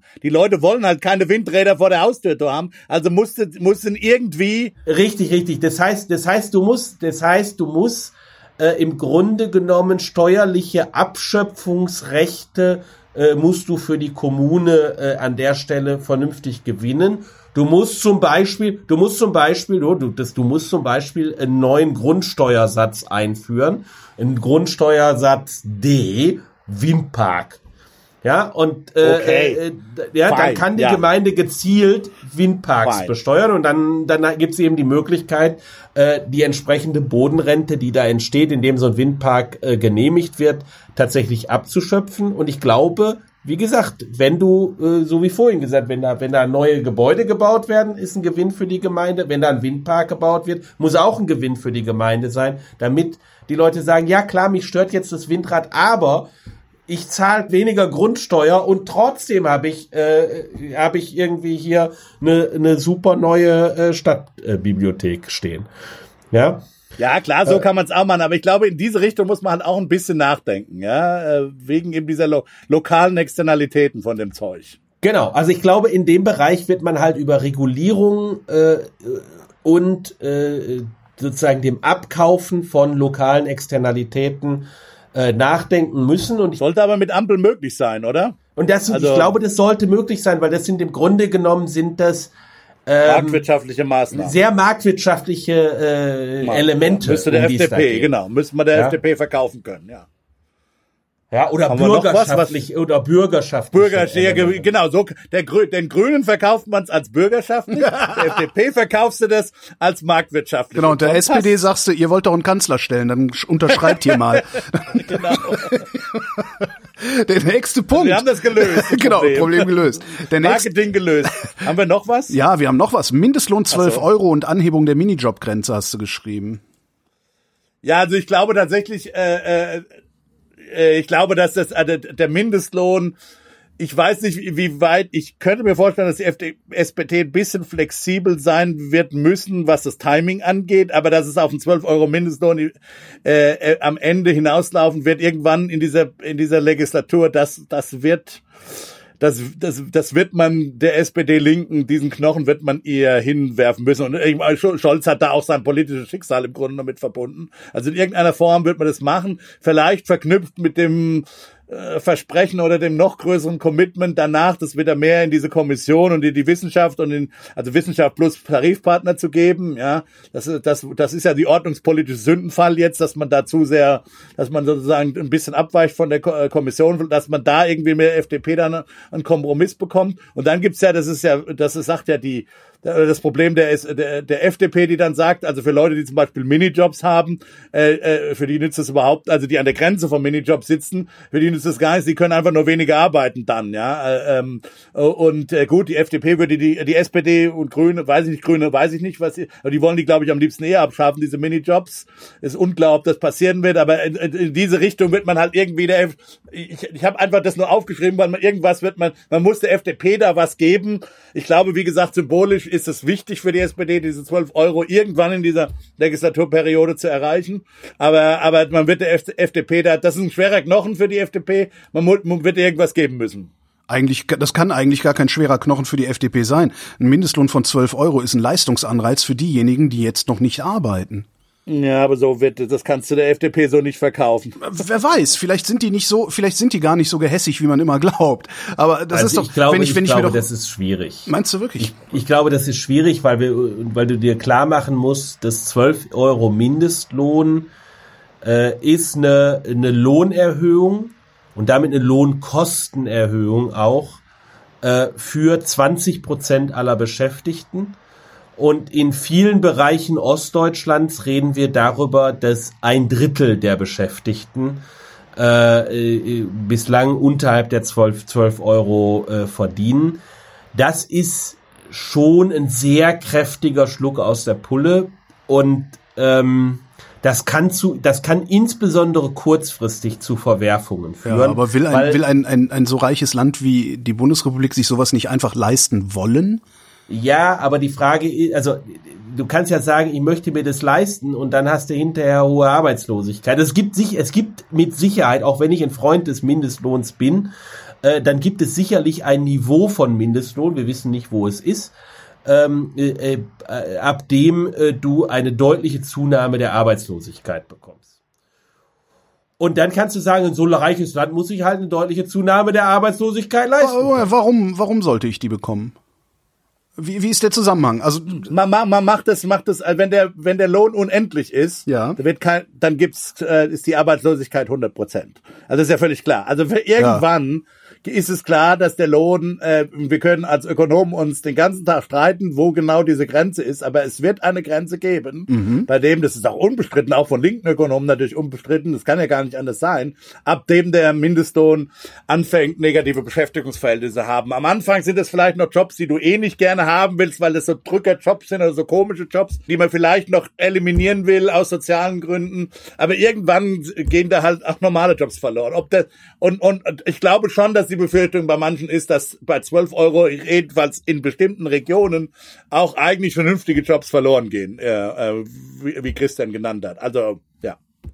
Also das ist ein das ist ein Risiko. Das zweite Thema ist, was Rüdiger gesagt hat, ist dann wiederum von der anderen Seite, glaube ich, ein schwieriges Thema bei den Minijobs, ähm, äh, weil natürlich das die die Realität dieser Minijobs äh, eine komplexe und schwierige ist. Es gibt einen Teil dieser Minijobs, die tatsächlich äh, sozusagen Einstiegsjobs sind im Markt für Leute, die ansonsten das schwierig haben, in, in den Arbeitsmarkt äh, zu kommen.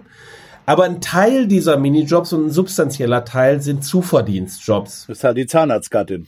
Die klassische Zahnarztgattin. Äh, und, und zwar einfach, weil die halt steuerfrei sind. Und das ist, äh, das ist das, glaube ich, was bei der SPD nicht ganz so beliebt ist darin. Ja. Auch zum Thema Frauenerwerbsbeteiligung äh, oder nicht Erwerbsbeteiligung, sondern Frauenanzahl äh, Anzahl von Stunden, genau, ja. Genau, genau, weil es halt dann gibt's halt diesen, da gibt's diesen Sprung, wenn ich dann aus diesem Mindestlohnbereich rauskomme. Da wird man über Dinge nachdenken müssen, aber ich glaube, auf der anderen Seite ist es durchaus richtig zu sagen, ähm, man kann und, und sollte vielleicht darüber nachdenken, inwiefern man nicht äh, bei den anderen Bestandteilen der Lohnkosten ähm, entgegenkommen kann, jedenfalls für eine Zeit, äh, um ähm, die Lohnkosten nicht in gleicher Weise ansteigen zu lassen äh, wie äh, den Mindestlohn. Weil mit jedem Anstieg des Lohns äh, steigen natürlich auch die Sozialversicherungseinnahmen. Äh. Und die Frage ist, kann man vielleicht da äh, auf bestimmte Größenordnungen sozusagen aus dem Topf ein bisschen was nehmen? Ja, aber das glaube ich nicht, Christian, weil das Argument der SPD ist ja immer, wenn du Heil hörst, die sagen, wir wollen, äh, wir wollen einen höheren Mindestlohn, damit auch mehr in die Rentenkasse eingezahlt wird. Ja, aber die Mindestlohnbezieher beziehen ohnehin äh, eine Rente äh, am Ende, die völlig unabhängig ist von der Höhe ihrer Einzahlungen, ähm, äh, weil Nö, die die das soll- Grundrente nein, nein. typischerweise beziehen. Nein, mit Und zwölf. das wird sich auch bei 12 Euro, das wird sich auch bei 12 Euro Mindestlohn nicht wesentlich ändern. Das sagt aber die SPD. Die SPD sagt, wenn wir zwölf haben, Ja, ja, aber das ist, das ist Augenwischerei. Ja, ja.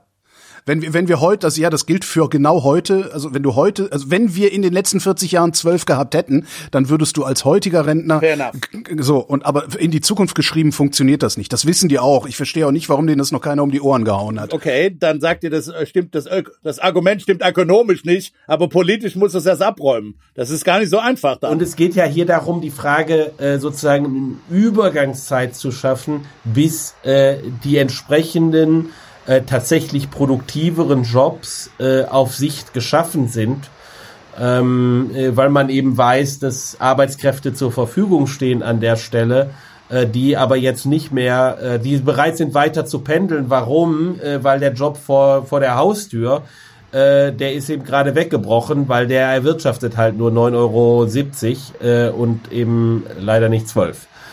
Ähm, und, und die Personen werden dann halt äh, woanders weiter weg äh, Jobs suchen und stehen dann vielleicht auch äh, produktiven ähm, äh, Unternehmen durchaus zur Verfügung. An der Stelle.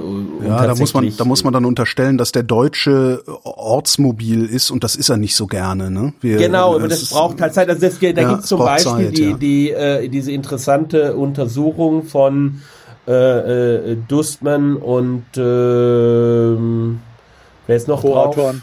Und Co-Autoren, ja. Wustmann und Co-Autoren im Zweifelsfall. äh, äh, die halt zu, die halt zeigen, ja, die Einführung des äh, des jetzigen Mindestlohns, äh, die hat eben äh, nicht dazu geführt, dass Arbeitsplätze verloren gegangen sind, aber zum Beispiel die die Pendelstrecken äh, Strecken der Leute haben eben deutlich zugenommen. Also sozusagen, es hat schon eine äh, Umverteilung äh, der Arbeitsplätze im Raum gegeben. Ähm, insgesamt kein Rückgang äh, von Mhm. Beschäftigung, ähm, äh, sondern ich glaube, die finden sogar einen, einen leicht positiven Beschäftigungseffekt. Das ist genau das, worüber du gesprochen hast. Ein höherer Mindestlohn heißt tatsächlich auch ein höherer äh, Anreiz, äh, Arbeit anzubieten. Ähm, aber äh, die Jobs sind vielleicht nicht mehr so bequem für die Leute, äh, weil sie um die Ecke sind. Dussmann, dementsprechend die Lindner, Leute wissen- Schönberg. Richtig. Okay. Lindner, ja. There you go. Aber, aber der Attila Christian. Lindner, das ist ein anderer Lindner. Nein, nee, nee, natürlich nicht Christian Lindner, schon klar. Wär, wäre überraschend. Ja, So, und jetzt okay. kommt's, das hatten wir eigentlich schon, Gelassenheit bei der Schuldenbremse. Gut, da wurde, würde ich auch sehr kritisiert, was das genau heißen sollte. Ich Naja. meinte aber genau das, was der MMT, Christian... MMT! Nee, nicht MMT. Das, ich meine eigentlich genau das, was der Christian äh, viel eloquenter und detailreicher oder detailkenntnisreicher ausgeführt hat, nämlich, äh, dass du eben mit den Ausführungsgesetzen äh, über über wie du Dinge definierst, ob du ob du einfach, ich meine im Prinzip könnte kannst du die Schuldengrenze ja, wie Christian äh, äh, ähm, ähm, theoretisch jedenfalls, also ich weiß nicht, ob das in der Verfassungswirklichkeit dann so durchgehen würde, aber theoretisch könntest du ja die Schuldenbremse dadurch unterlaufen, dass du überall Staatsbetriebe aufmachst, ja, für alles, was, was der Staat tut, ja, wenn ich das richtig verstanden habe. Du kannst an der Stelle ein Stück weit zurückkehren zu dem alten, in, zu der alten Investitionsregel. Ja, äh, äh, aber ähm, äh, natürlich geht es nur, wenn es eine finanzielle Transaktion ist, heißt es, dass die Investitionen nach doppelter Buchführung passieren und die Verluste aus der finanziellen Transaktion dann jeweils in dem jeweiligen Haushaltsjahr, in dem sie anfallen, äh, äh, dann natürlich wirksam werden. Das war bei der alten Investitionsregel nicht der Fall. Ja. Ähm, äh, und es ist nur dort zu machen, wo du dann auch tatsächlich Einnahmen in, Zug, in der Zukunft generierst. Und es gibt noch einen weiteren Fallstrick, der sehr schwierig ist, der übrigens auch bei dieser äh, der Staat die BIMA, was ich genannt hatte, äh, Geschichte vielleicht ein Problem sein könnte. Äh, wenn der Staat dann irgendwo tätig ist über einen Staatsbetrieb, wo es auch prinzipiell private Konkurrenz gäbe, die das in gleicher Art und Weise betreiben würde, dann kommst du in den Bereich äh, des europäischen Wettbewerbsrechts Richtig. natürlich, äh, wo das dann gegebenenfalls eine Subvention ist und damit als Subvention nicht zulässig. Also es ist ein bisschen ein, ein rechtlicher schwieriger Bereich. Ich glaube, es gibt aber bestimmte Dinge, die sind relativ klar. Zum Beispiel, äh, wenn ähm, äh, jetzt äh, man tatsächlich bei der äh, Bahn ähm, vielleicht sogar eine Trennung von Schiene und Betrieb äh, vornehmen würde und das Schienenunternehmen, äh, was eben ein natürlicher Monopolist ist, das mit mehr Eigenkapital ausstatten würde äh, seitens des Bundes, um damit mehr Schienen zu bauen, beziehungsweise äh, das existierende Schienennetz auszubauen. Ähm, äh, dann ist das, glaube ich, relativ unproblematisch. Aber wenn der Bund zum Beispiel der Bahn äh, Geld überweisen würde, mit dem die Bahn ähm, äh, Loks kauft und, und Waggons und so, dann geht das nicht, weil natürlich da gibt's ja private Konkurrenz und äh, was weiß ich, Flixtrain oder so. Ähm, und die, die kriegen das Geld nicht und das ist eine Wettbewerbsverzerrung. Ja, er müsste ja kein Geld überweisen. Er, es würde ja reichen, wenn der Bund kein Geld mehr von der Bahn nehmen würde, oder? Ja, aber das ist das genau das gleiche. Das ist das Gleiche, in Grün. okay, Das ist das gleiche in Grün. Äh, also sozusagen, wenn der Bund halt äh, günstige Finanzierungskonditionen an die Bahn weiterreicht, äh, dann ist das eine Wettbewerbsverzerrung, weil eben die Wettbewerber das nicht haben. Und Das heißt, der geht Bund schöpft, der- der Bund schöpft Gewinne bei der Bahn ab, damit es keine Wettbewerbsverzerrung gibt? Nee. Der müsste doch einfach nur aufhören, Gewinne abzuschöpfen. Also die Bahn überweist doch Gewinne an den Bund. Aber Sie Also müssen die- es halt die verstecken. In, in dem Moment, wo es als Gewinn gebucht ist, muss es an den Eigentümer gehen. Ah ja, aha, Edge Badge, okay, ja, also klar. es ja, ja, ist ja. halt ein Gewinn, der Kapiert, entsteht. Jetzt kapiert. kann, jetzt kann Du müsstest natürlich den halt verstecken. Ja. Du müsstest den halt verstecken äh, mit durch kreative Buchführung. Das Ja, weiß und- ich nicht, was die- dann und- passieren würde. Und die Bahn, und die Bahn, und die Bahn kann natürlich, und die Bahn kann natürlich sozusagen in ihrem normal, im Rahmen des normalen Geschäftsgebarens, kann sie natürlich auch Dividenden nicht ausschütten. Ja, so wie jedes andere Unternehmen das auch macht. Ja, nur äh, sozusagen gezielt und über die Maßen und so. äh, dann kommt man halt äh, in diese wettbewerbsrechtlichen ähm, Rahmen. Ähm, und, und die machen Dinge dann auch an der Stelle äh, schwierig. Äh, eine, ein anderes Thema, was äh, mit dem, dem Eingangsding äh, zu den, ähm, zu den Abschreibungen, zu, mit dem Eingangsstatement zu den Abschreibungen zusammenhängt, ist eben die Frage, ob man ähm, äh, das entsprechende, ähm, die entsprechende einfachgesetzliche Regelung an der Stelle nicht versuchen könnte, auch äh, aufzuweichen. Äh, das müssten sich Verfassungsrechtler äh, anschauen, ähm, was da möglich ist. Ähm, also die Abschreibungen sind ein Thema, die Erbschaftssteuer wäre ein anderes. Äh, zum Beispiel, wenn man sagt, äh, wir haben eben Steuerstundungen, substanzielle Steuerstundungen, ähm, kann ich die nicht zumindest gegenfinanzieren durch ähm, äh, durch Schuldenaufnahme. Also wir haben irgendwie einen Erbfall und dann kommen unsere 15% Erbschaftssteuer. Die werden aber heute gar nicht bezahlt, diese 15%, sondern die werden gezahlt über 30 Jahre aber kann ich die nicht heute schon, kann ich die nicht heute schon ausgeben und sagen, wie finanziere ich das? Ja, mit Schulden, weil ich ja genau weiß, das ist im Grunde genommen das gleiche, ökonomisch ist es das gleiche wie eine finanzielle Transaktion, weil ich gebe halt dem Steuerschuldner, gebe ich einen Kredit. Insofern habe ich einen werthaltigen, eine werthaltige Forderung und in gleicher Art und in gleicher Weise äh, äh, gebe ich jemand anderem eine werthaltige Forderung gegen den Staat und letztlich äh, heben die sich auf. Ökonomisch würde das Sinn machen, solche Dinge äh, rauszunehmen ähm, äh, aus der Berechnung der Schuldenbremse, äh, da wo, wo es halt Steuerstundungen gibt. Und dann wäre die Frage zum Beispiel, äh, anstatt Abschreibungen könnte man auch über Steuerstundungen nachdenken.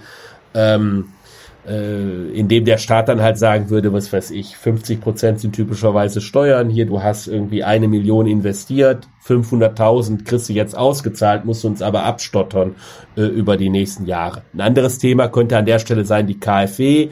Äh, ähm, auch über die wiederum günstige äh, Kreditrahmenbedingungen des Staates weiterzureichen an private Investoren, ähnlich wie Abschreibungsprogramme. Ähm, aber auch da wiederum europäische Wettbewerbsregeln äh, setzen auch da Grenzen. Ja, weil man da natürlich nicht drüber über irgendwie jetzt günstige KfW-Kredite äh, deutsche Unternehmen subventionieren kann, äh, relativ äh, im internationalen Wettbewerb. Bei Rüdiger habe ich da noch gelesen, starker Verteidigungsetat, ernsthaft, noch mehr? Nee, ne? Also wir geben 40 Milliarden im Jahr aus, reicht das nicht? Dafür, dass die Bundeswehr nicht richtig funktioniert. Ich glaube, ja, ja, aber ich glaube, das ist ja. Also lösen wir die Strukturprobleme der Bundeswehr, indem wir gutes Geld dem Schlechten hinterherwerfen. Ne, okay, also es wird natürlich auch Strukturreformen geben müssen, das ist klar. Also es kann vermutlich nicht so weitergehen oder ein Man keine Ahnung, wie man das nennt, ein Management-Reform. Äh, äh, also das, das kann nicht so weitergehen. Ähm, da muss man aber sagen, die bisherigen Verteidiger, der letzte äh, nicht CDU-Verteidigungsminister war, glaube ich, Peter Schruck der ist schon lang tot. Also da, da, das kann man wirklich der CDU anlasten, würde ich mal sagen. Ähm, ähm, und äh, das scheint mir mit Jamaika wiederum nicht zu machen sein. Ich weiß, dass es in der leider, und das kritisiere ich auch in der SPD, eine starke Fraktion gibt, leider in Person des Fraktionsvorsitzenden Mützenich, äh, der, der meiner Meinung nach sehr zweifelhafte Außenpolitik betreibt. Ähm, aber äh, zumindest was die Grünen, die FDP angeht, ähm, aber auch Olaf Scholz, äh, denke ich, also Olaf Scholz hat sich meiner Meinung nach klar zu dem Zwei-Prozent-Ziel in der NATO bekannt. Ähm, und äh, äh, das, das würde bedeuten, dass der Verteidigungsetat äh, ähm, äh, ähm, äh, steigen wird. Und ich glaube, natürlich äh, muss man das auch natürlich, denke ich, im Rahmen von von einer stärkeren Europäisierung unserer Verteidigung äh, über nachdenken. Aber es kann doch kein Zweifel sein. Und das glaube ich, da schließt sich der Kreis glaube ich, tatsächlich mit den Grünen und der FDP. Das sind ja die Parteien, die, und das mag Christian nicht, die, sagen wir mal, die Wert, die, sagen wir mal, die Wert, das wertgetriebenste Außenpolitik betreiben wollen, glaube ich. Äh, äh FDP und Grüne sind sich da relativ einig. Das kannst du aber nur äh, indem du äh, das notfalls auch, äh, und das, weiß ich nicht, ob man da jetzt Panzer braucht, du musst es militärisch absichern können. Naja, aber dafür reichen doch die 40 Milliarden völlig aus. Wenn ich da jetzt nochmal 20 drauflege. In Kabul hat es nicht so richtig gereicht, ne? Tja, und die, die Tatsache, dass wir eben nicht in der Lage waren, mal was zu machen, wo die Amis keinen Bock drauf haben, äh, und, und tja, Aber wir ey, Jungs, ihr glaubt doch nicht, dass wir, dass wir in der Lage gewesen wären, wenn wir 10 Milliarden mehr gehabt hätten im Jahr. Also ich, ich, ich glaube schon, wenn die, wenn die Europäische Union in Gänze, Ja, das ist, das ist das Stichwort, ja. das ist das gleiche Argument wie beim, beim, beim Klimawandel. Ja, Ja, es ist genau, sozusagen, äh, du kannst den anderen nicht sagen, ja, bitte sehr, Italien, gib mal zwei Prozent aus. Wir machen das nicht. Ähm, also, so, wenn die Europäische Union in Gänze äh, tatsächlich einen höheren äh, Wehretat hätte, äh, dann wäre sie in Gänze auch in der Lage, äh, tatsächlich ähm, ein größeres außenpolitisches Gewicht äh, bei solchen Dingen in die Waagschale zu werfen, wenngleich ich persönlich äh, da sehr zurückhaltend bin, äh, positiv zu bewerten, all, all diese in Interventionen. Ich, ich, Christian will das höhere außenpolitische Gewicht nicht. ich mag die interventionistische Politik, ich mag diese, ich mag diese interventionistische Politik nicht. Nee, der Äh, mag Panzer, der will sie nur nicht einsetzen. Im Ausland. Das ist wieder was anderes. Ne? Der Christian Also ich, mag ich, Panzer ich, sogar sehr. ich, ich denke, ich denke, die Europäische Union braucht eine größere Kapazität, um die tatsächliche unmittelbare außenpolitische Bedrohung der Europäischen Union ähm, äh, verhindern zu können, absichern zu können. Ähm, äh, und da geht es insbesondere tatsächlich um einen Konflikt mit Russland. Äh, und, man, und wenn man sich nie die Frage stellen äh, wollen äh, muss, äh, müssen, müssen, will, müssen will, so rum, müssen will, äh, ob man denn jetzt für Vilnius sterben mag, dann muss man in der Lage sein, äh, klar zu machen, ähm, äh, äh, dass man solch einen Konflikt auch gewinnen könnte. Ja, verstehe. Und wovon bezahlen wir das? Und damit komme ich zum letzten Punkt aus äh, Rüdigers Liste. Cannabis-Legalisierung. Eine schön saftige Cannabissteuer. Wir machen eine schöne Kaba- Cannabissteuer. Ne? Da, Genau, werden wir auf genau. die Tabaksteuer nochmal Ja, einen draufsetzen. des, deshalb, und, äh, deshalb sollten wir, deshalb sollten wir diese Regierung halt auch nicht Ampel nennen, sondern die Rastafari-Regierung. ja, Richtig, ähm, ganz genau. Das ist, hat, hat das mal jemand ausgerechnet, wie viel das bringen würde hier in Deutschland? Keine Ahnung, da müssen wir mal den Justus Haukapp fragen, der hat es bestimmt schon mal ausgerechnet. Aber ich glaube, mein Eindruck ist in den Staaten, ich meine, in den USA ist ein bisschen speziell, weil in den USA äh, hast du das halt heterogen innerhalb der Staaten. Aber also meine Beobachtung, meine Casual-Beobachtung ist schon, dass äh, äh, also gerade Colorado, die ja einer der ersten Staaten, wenn nicht sogar der erste Staat waren, dass die einen relativ starken Zufluss von, sagen wir mal, jungem Talent bekommen haben, ja, und so, sich zu einer boomenden Ökonomie entwickelt. Wenn du es natürlich über in Deutschland machst, ist unklar. Aber innerhalb der US-Staaten, wo es die einzelnen Staaten, die es da gemacht haben, ohne und, und mit vielen Staaten darum, die es nicht machen, die haben, glaube ich, tatsächlich schon äh, profitiert, was Wanderungsbewegungen angeht von jungem Talent. Ähm, aber dann auch äh, durch Tourismus halt, einfach durch Canna Cannabis-Tourismus, ja. Ähm, ähm, also ich bin mir sicher, dass in, in Michigan hat's jetzt erlaubt, äh, ich glaube Ohio, Indiana noch nicht. Ich glaube sicher, dass es da einfach äh, Grenztourismus dann geben wird äh, und, das, und dafür kriegt Michigan natürlich äh, äh, Sales Tax, also also Verkaufs, Ver Verkaufssteuer, so eine Art Mehrwertsteuer. Das, Sales, das ist keine Mehrwertsteuer, damit die Leute nicht ökonomisch, es ist keine Mehrwertsteuer, was wir haben, aber sowas ähnliches. Im deutschen Kontext wäre es eine Mehrwertsteuer, so eine Art Tabaksteuer quasi, eine Cannabissteuer. Also nicht, beziehungsweise, nee, die sind halt, die haben halt die, genau- die, die allgemeine, die allgemeine Verkaufssteuer, äh, unterliegt denen und da, dadurch kriegt der Staat Michigan natürlich Einnahmen, äh, und, Guck mal, äh, guck mal, das ist quasi, das ist quasi die moderne Form, Form der Sektsteuer. Wenn ihr da vom, ihr kommt da Ja, vom so Verteidigungs, ihr kommt da vom Verteidigungsetat her. Genau, die wir damit finanzieren wir, wollen. Es wir ist sind die high für die Flotte. Wir werden high für die Flotte. Kiffen fürs Vaterland. Kiffen fürs Vater. Kiffen für Vilnius. Was ich noch viel interessanter finde als den ökonomischen Aspekt bei einer Cannabis-Legalisierung, also dass du dadurch Steuereinnahmen hast, finde ich ja die Entlastung der Exekutive. Weil auf einmal hast du eben nicht mehr irgendwie unendlich viele Cops, die die Parks durchstreifen müssen. Du hast keine Staatsanwaltschaften mehr, die äh, sich ständig überlegen müssen, stelle ich ein oder stelle ich nicht ehrlich ein. gesagt nicht weiß, wie groß die Belastung heute noch ist, weil ich weiß nicht, wie weit diese, diese Dinge überhaupt verfolgt werden, aber da bin ich kein Ja, Experte. aber du hast natürlich, du hast natürlich, du machst natürlich die äh, organisierte Kriminalität an der Ja, Stelle kaputt. Auf, auf jeden Fall. Und- und Wobei die, die findet was die- anderes, Christian. Die findet leider was anderes. Wir haben das. Äh, ähm, nee, die Märkte sind da relativ segmentiert tatsächlich. Ah, das weiß ich. also das, das äh, ist, nee, nee, äh, nee, nee, nee, nee, nee, nee, nee. In USA wissen wir es, äh, die haben ähm, als wie war das, äh, äh, als die, die dieses ähm, diese Pharmazeutika, die süchtig machen, ver dann verboten haben oder die Dosierung runtergenommen haben. Ähm, in den USA haben die Kat sind die Kartelle sofort reingegangen und haben den Markt mit Heroin geflutet. Ähm, also da, da muss, also da Na, du, weiß du, ich das nicht. Problem, das Problem ist halt, du, du musst am Ende musst du eine komplette Entkriminalisierung hinkriegen, so wie die das in Portugal gemacht haben und damit ja auch wirklich sehr, sehr große Erfolge feiern. Und äh, diesem, ich sag mal, konservativen Mythos von, äh, dann, dann würde die ganze Gesellschaft nur noch bekifft und äh, mit einer Nadel im Arm in der Gegend rumliegen, äh, dem, dem, dem widersprechen die da mit, mit Fakten. Also die, die machen das ja seit vielen Jahren. Du, die, also du sagst, ist, wir brauchen eine Komplettlegalisierung Ja, ja. von allen Drogen. Entkriminalisierung, ja, mindestens. Entkriminalisierung. Ja. Also das würde sehr stark helfen. Schau dir mal an, wie die Portugiesen das machen. Ja Äh, gut, das da ist zum Beispiel auch die, die, die Erfahrung, die Erfahrung aus den, der- der USA mit, mit legalen, schweren Drogen ist ja nicht unbedingt gut. Eben, ja. Also, Also ne, wir haben ja in den USA gerade das Problem äh, Epidemie. mit den mit, mit, gerade gerade Oxycodin, mit der Drogen. ja. Ja, Oxycodin, genau. genau. Ja, ähm, insofern, da bin ich auch, da bin ich auch, da bin ich auch skeptisch, aber bei, beim, ich glaube, beim Cannabis ist es überhaupt keine Frage. Und, und da gibt's eine massive Industrie dahinter, äh, die, äh, die davon äh, gut äh, profitiert äh, und äh, die dann auch weitere negative Aktivitäten finanziert. Die. Oxycodin-Geschichte ist aber auch nochmal eine andere. Also das ist ein ganz anderer Ausgangspunkt, als äh, wenn du hier hingehen würdest und sagen würdest, wir dekriminalisieren jetzt einfach mal alle Drogen. Ähm, das Oxycodin-Problem ist ja überhaupt nur dadurch entstanden, dass ähm, die Ärzteschaft angefangen hat, Ärzte, dieses ja, Zeug klar, beim kleinsten Zipperlein ja, zu verschreiben Okay, und der Hersteller ja. es geschafft hat, das Zeug durch die Legalisierung zu kriegen, ähm, weil es angeblich keine, keine oder nur wenige Nebenwirkungen hat. Ne? Ja, ja. Das ist dann nochmal ein ganz anderer Ausgangspunkt. Ähm, schön fand ich noch Rüdigers Satz, man wird die FDP ernst nehmen mit dem härtesten Klimaprogramm aller Parteien.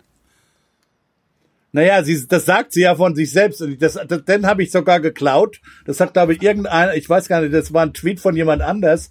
Äh, äh, ma- mach doch, äh, der hat so gesagt, äh, lass doch ein, ich weiß gar nicht, wer es war, war Schiritz von der Zeit, ich weiß es nicht mehr, äh, ist, ja- ist ja auch egal, äh, wenn, wenn der zuhört, äh, Herr Tipp an, an die Person, äh, will er, will er gar nicht äh, ähm, falsche Urheberschaft in Anspruch nehmen. Aber der- Ich fand's, ich fand den Tweet einfach frech, weil die FDP ja von sich selbst behauptet, dass er eigentlich das härteste Klimaprogramm äh, äh, hat von allen, weil sie sagt eben, okay, wir, wir, wir wir legen einen Pfad fest und es wird verboten, darüber hinaus zu, äh, dann, äh, zu, zu emittieren. Die Kritiker sagen, naja, es geht, die wollen das nur bis 2050, das dauert zu lange. Aber da sage ich, das ist wieder so eine kontinuierliche Variable. Da kann man sich leicht einigen, ja. Dann wird dann wird's halt nicht die 2000, trifft man sich, die Grünen wollen 2003, die FDP will, die FDP will 2050, naja, einigt man sich halt auf 2040 irgendwo. Ja, ja. eher auf Das- das- 2070, wenn man sich so die Kompromisse der Vergangenheit anguckt. Ne? ja, nee, aber das so. kannst, das kannst du ja wirklich hinkriegen. Ja, das ist ja keine Ja- oder Nein-Entscheidung. Ja, also, mach, gehst, machst du es über Emission oder Steuer, das ist echt eine Ja-Nein-Entscheidung. Da kann Ideologie eine Rolle spielen. Diese, bis wann du jetzt welchen Pfad hast, das kannst du irgendwie kontinuierlich anpassen irgendwie, ja. Also da sollte man sich, finde ich, also da sollten sich vernünftige Menschen wirklich einigen können, ja. Wenn wir sich da nicht einigen können, dann brauchen wir mit der Ampel gar nicht anfangen. ich kann mir gut vorstellen, dass das eine relativ klare und einfache An äh, Einigung sein könnte, ähm, wenngleich sie natürlich äh, den Raum nimmt für äh, die Subventionen aus der Gießkanne. Ähm, und insbesondere vor dem Hintergrund, dass im Kern dieses FDP, äh, dieser FDP-Plan ohnehin auf europäischer Ebene ab 2025 voraussichtlich kommt. Ja, wir kriegen die Einteilung in äh, die beiden ähm, ETS-Sektoren. Jetzt, je nachdem wer zuhört, kommen jetzt wahrscheinlich mit Sicherheit wieder die ganzen Detailkenntnisse und Spezialfälle und Sonderheiten und so weiter. Äh, da lerne ich auch immer gerne viel dazu. Ähm, äh, aber im Kern haben wir, werden wir zwei Sektoren äh, haben. Wir werden einerseits den Sektor haben Energiewirtschaft und Industrie äh, und den anderen äh, Sektor, der zusammennimmt die Landwirtschaft, die Wärme für die bis, das Beheizen von Wohnungen und den, den Verkehrssektor. Und die werden getrennte ETS-Systeme haben, also Zertifikatshandel, Verschmutzungszertifikatshandelssysteme haben äh, und damit zwei unterschiedliche Preise. Der Grund dahinter ist, man will äh, die niedrigen Kosten der CO2-Einsparung im Energiesektor an die Industrieunternehmen weiterreichen, äh, weil die im internationalen Wettbewerb sind, wohingegen die Leute ihre Wohnung auch heizen müssen und dafür das Geld ausgeben, äh, ähm, äh, selbst wenn diese äh, CO2-Zertifikate irre teuer werden. Gut, aber es wird einen sozialen Ausgleich geben müssen, ne? Die, die ja, das eh ab 2025 höchstwahrscheinlich kommt und dann gibt's wie gesagt, die ganzen Sonderregeln da drin noch. Äh, kann man aber eigentlich schon sagen, okay, warum führen wir das nicht vorher ein? Auf nationaler Ebene äh, und fassen dann entsprechend zumindest den gesamten Verkehrs- und, ähm, und Wohnungssektor äh, an der Stelle zusammen mit einem einheitlichen CO2-Preis, äh, der sich im Marktspiel ergibt. Und äh, ich glaube, dass das, das, das kann man der FDP geben und sie an der Stelle äh, ernst nehmen und sagen, komm, dann, dann machen wir aber das jetzt auch und mit den entsprechenden, äh, mit den entsprechenden Grenzen. Die Entlastung wird schwierig werden. Wie sieht's mit, wie sieht's mit der, der Rückerstattung, der, der, der, der Lamsam, äh, der Klimadividende? Das wollen die Grünen ja. Ja, die SPD, äh, die SPD, die SPD will das Prüft über die es. Strom, will das über die Strompreise machen. Stimmt, ja, das stimmt. Ich persönlich ja. halte das auch für den besseren Vorschlag aus zwei Gründen. Erstens, ähm, weil es im Sinne von so, so einem Doppeldividendenansatz ist, äh, weil äh, du nämlich dann auch die ähm, äh, also den Energieträger an der Stelle entlastest und Anreize setzt auf Elektrifizierung auch von der Wärmeerzeugung äh, umzusteigen. Das ist das eine. Und das zweite ist, das zweite ist, es ist einfach viel einfacher verwaltungsmäßig zu machen. Ähm, äh, ganz einfach deshalb, wir können nicht Schecks an Haushalte schicken, das funktioniert. Amerika ist da toll. Wir können immer Schecks an alles ja, schicken. Dafür wohnt ihr in Autos. komm. Ach komm jetzt. Ja, also insofern, insofern, ich glaube, das ist, ich glaube, es kommt über diese, äh, kommt bei der Stromsteuer äh, beziehungsweise EEG-Umlage. Da gibt's eine Entlastung äh, da worüber wir zurückfallen. Man muss ja dabei auch keine äh, Illusionen machen.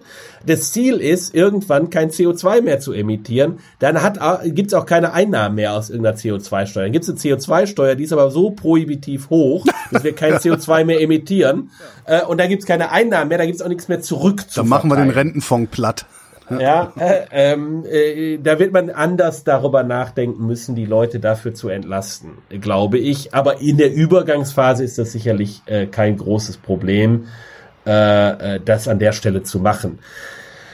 Genau, also ich, das, das kann ich mir gut vorstellen, dass es in die Richtung geht. Äh, aber und das ist das große, das ist, glaube ich, dann die Schwierigkeit. Äh, die Einzelsubventionen sind eigentlich, wenn ich den CO2-Preis sozusagen, wenn ich die Textbuch-Reinkultur mache, dann gibt's diese Einzelsubventionen nicht. Und man muss sich klar machen, diese Einzelsubventionen, die wir auch schon haben. Doch, doch, doch, doch, die Netz, die Netzwerksubventionen, die, die F&E-Subventionen hast du trotzdem noch. Ja, ja, ja, ja, aber nicht, nicht die eins, nicht, nee, nee, nee, aber nee, ja, die, das ist richtig, die Netzgeschichten ja, aber nicht die Einzelsubventionen für die einzelnen Aktivitäten. Klar, also, das ist richtig. Ja, das weil, ist richtig. Weil zum Beispiel in dem existierenden ähm, Wohnungssanierungs, energetischen Wohnungssanierungsprogramm, das die letzte, die jetzige Bundesregierung äh, gemacht hat, ja, da gibt's äh, ja Subventionen für, was weiß ich, Einbauen von Wärmepumpen, für Wärmedämmung, für Häuser, für Dachdämmen und was auch immer.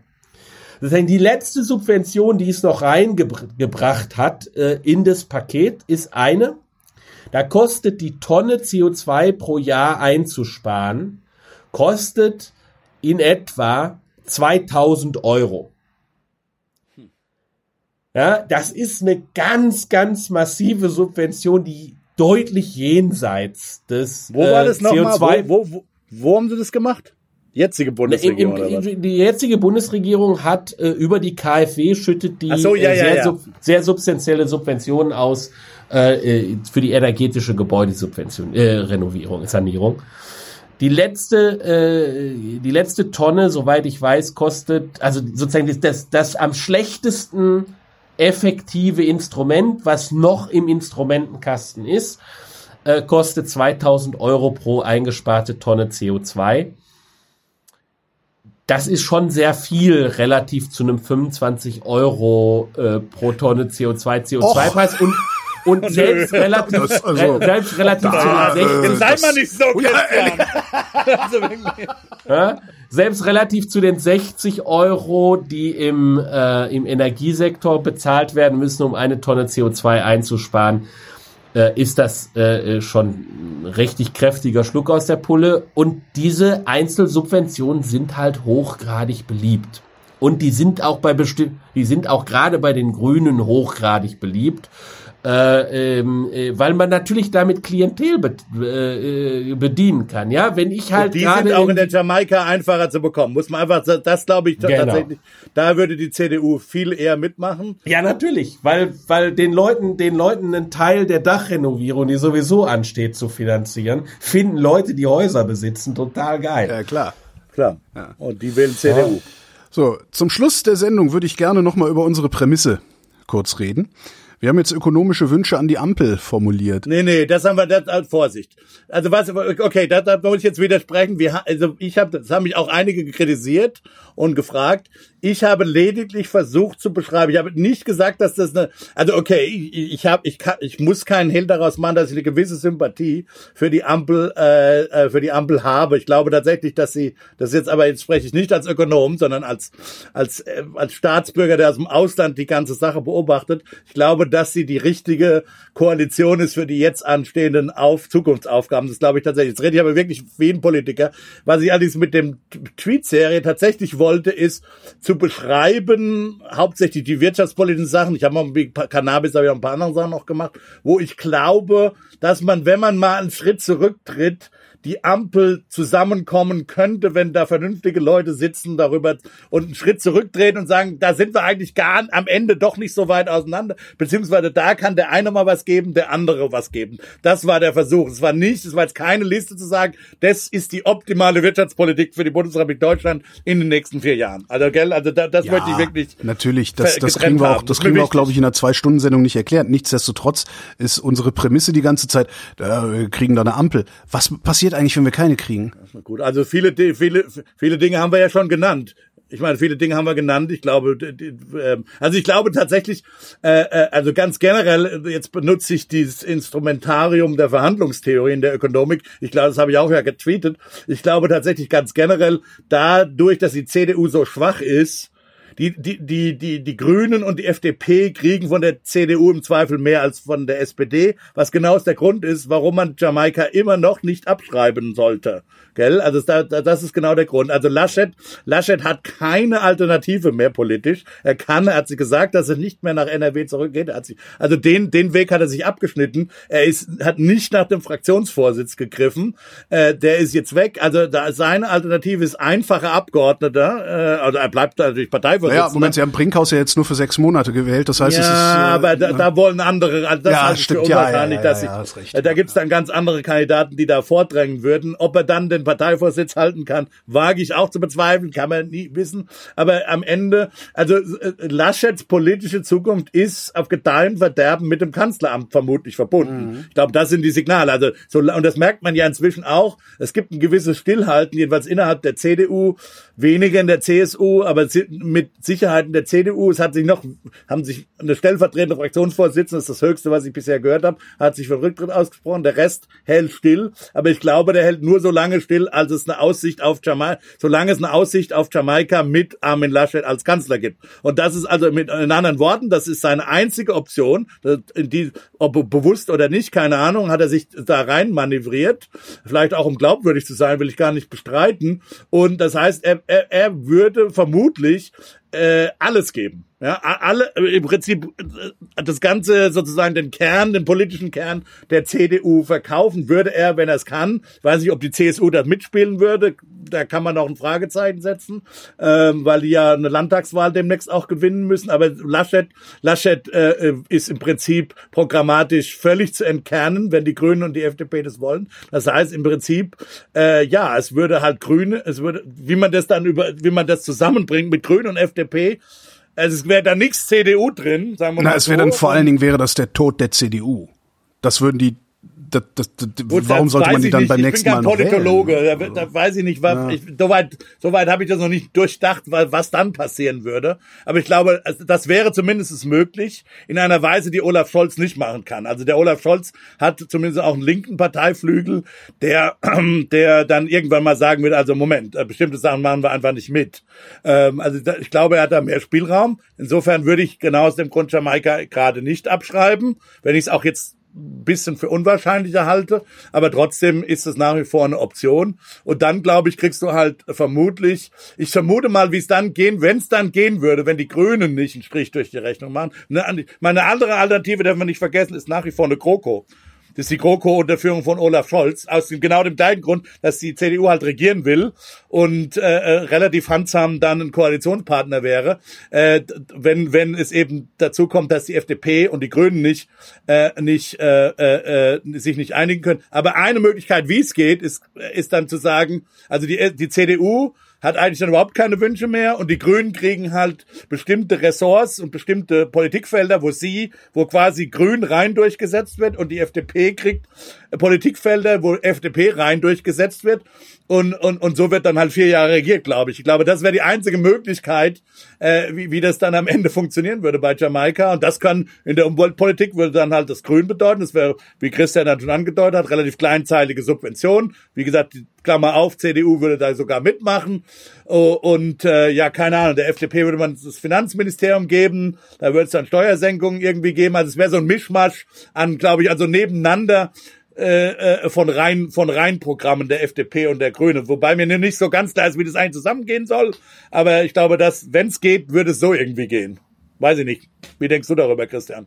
Ja, also ich habe auch, äh, ich denke auch, dass Jamaika noch nicht abgeschrieben ist, zu meinem großen Bedauern. Äh, dass, äh, ich glaube, es ist in dieser Runde kein Geheimnis, ähm, welche Regierung ich mir äh, wünschen würde und welchen äh, Bundeskanzler ich mir wünschen würde.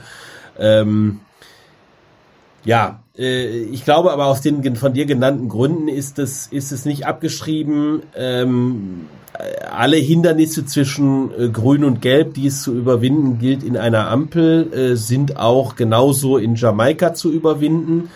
Ähm, und dann kommt halt hinzu, dass es, ich glaube, mindestens zwei äh, Punkte gibt, äh, wo die SPD oder vielleicht drei Punkte gibt, wo die SPD ähm, nicht hinter zurück kann. Das ist erstens der Mindestlohn. Ähm, wie das dann im Detail aussieht, äh, da haben wir drüber geredet. Das zweite ist, äh, würde ich tippen, äh, die Frage, was das Bauen angeht, Wohnungsbau. Äh, auch da haben wir drüber geredet, dass das ein Knackpunkt sein könnte zwischen den Grünen und der S SPD. Ähm, und der, der dritte Punkt ist, darüber haben wir nicht geredet bislang, äh, ist, äh, du kannst natürlich auch ökologischen Umbau so gestalten, äh, dass äh, die industrielle Produktion aus diesem Land einfach abwandert. Ähm, jedenfalls das stärker, das stärker hinnimmst. Ich glaube, das ist auch, äh, ich glaube, das ist tatsächlich auch eine Linie, die selbst die CDU nicht schlucken würde. Ja, das Glaube ich auch nicht. Noch nicht Ja. mal die Grünen. Ja. Ehrlich gesagt, noch nicht mal die Grünen. Das würde ein Cem Özdemir nicht schlucken, auch Nein, ein nein, nein, Robert nein, Habeck nein, würde das auf nicht keinen schlucken. Fall. Das glaube ich nicht. Ja, aber so, aber die Frage ist, die Frage ist, ob du, ob du, ob du, Das glaube ich nicht. Da, da hast du zu negativen. Nein, nein, das ist so deine Ob- SPD ob du die, Che- ja, ob du die, ob du die, ob du die Chemieindustrie und die Stahlindustrie und so weiter, ob du die alle auf dem Niveau, wo sie jetzt sind, also muss ja nicht auf Null fahren, ja, aber auf dem Niveau, auf dem sie jetzt sind, äh, über die nächsten 25 Jahre beibehält. Es gibt solche Stimmen bei den Grünen.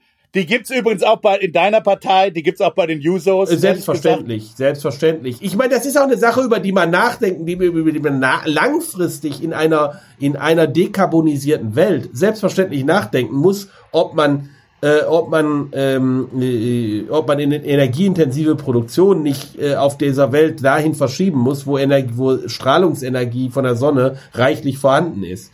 Ja, äh, also eben- und das ist auch das, was wir historisch immer gesehen haben. Stahlproduktion in Marokko. Die Stahlproduktion geht dahin, äh, wo die Energiekosten niedrig sind. Also insofern, äh, insofern ist es überhaupt nicht langfristig äh, unwahrscheinlich, äh, dass äh, die Stahlproduktion äh, sich äh, ansortiert. Ähm, Rund um die Sahara, ja. So rund um die Sahara. Ja, und ist ja auch ist ja angenehm, da, da, wohnt keiner, da kannst du ein bisschen dreckig machen, ja, who cares? Ja, nee, also vor allem es hast du halt der Transport von Wasserstoff ist relativ aufwendig und teuer. Ähm, und, ähm, und der Transport von Eisenerz ist relativ, äh, relativ günstig. Äh, wenn sich die Transportkosten von Wasserstoff verschieben würden, dann äh, kann es auch anders Ich sein. wollte gerade sagen, das kann sich aber nochmal ändern, oder? Äh, Das kann sich halt ändern, ja. Schauen wir mal, was rauskommt. Schauen wir mal, was rauskommt. Rüdiger Bachmann und Christian Bayer, vielen Dank. Danke, Tschüss. tschüss. Herzlichen Dank fürs Zuhören. Herzlichen Dank fürs Zuhören. Ja, tschüss. Vielen Dank für die Aufmerksamkeit.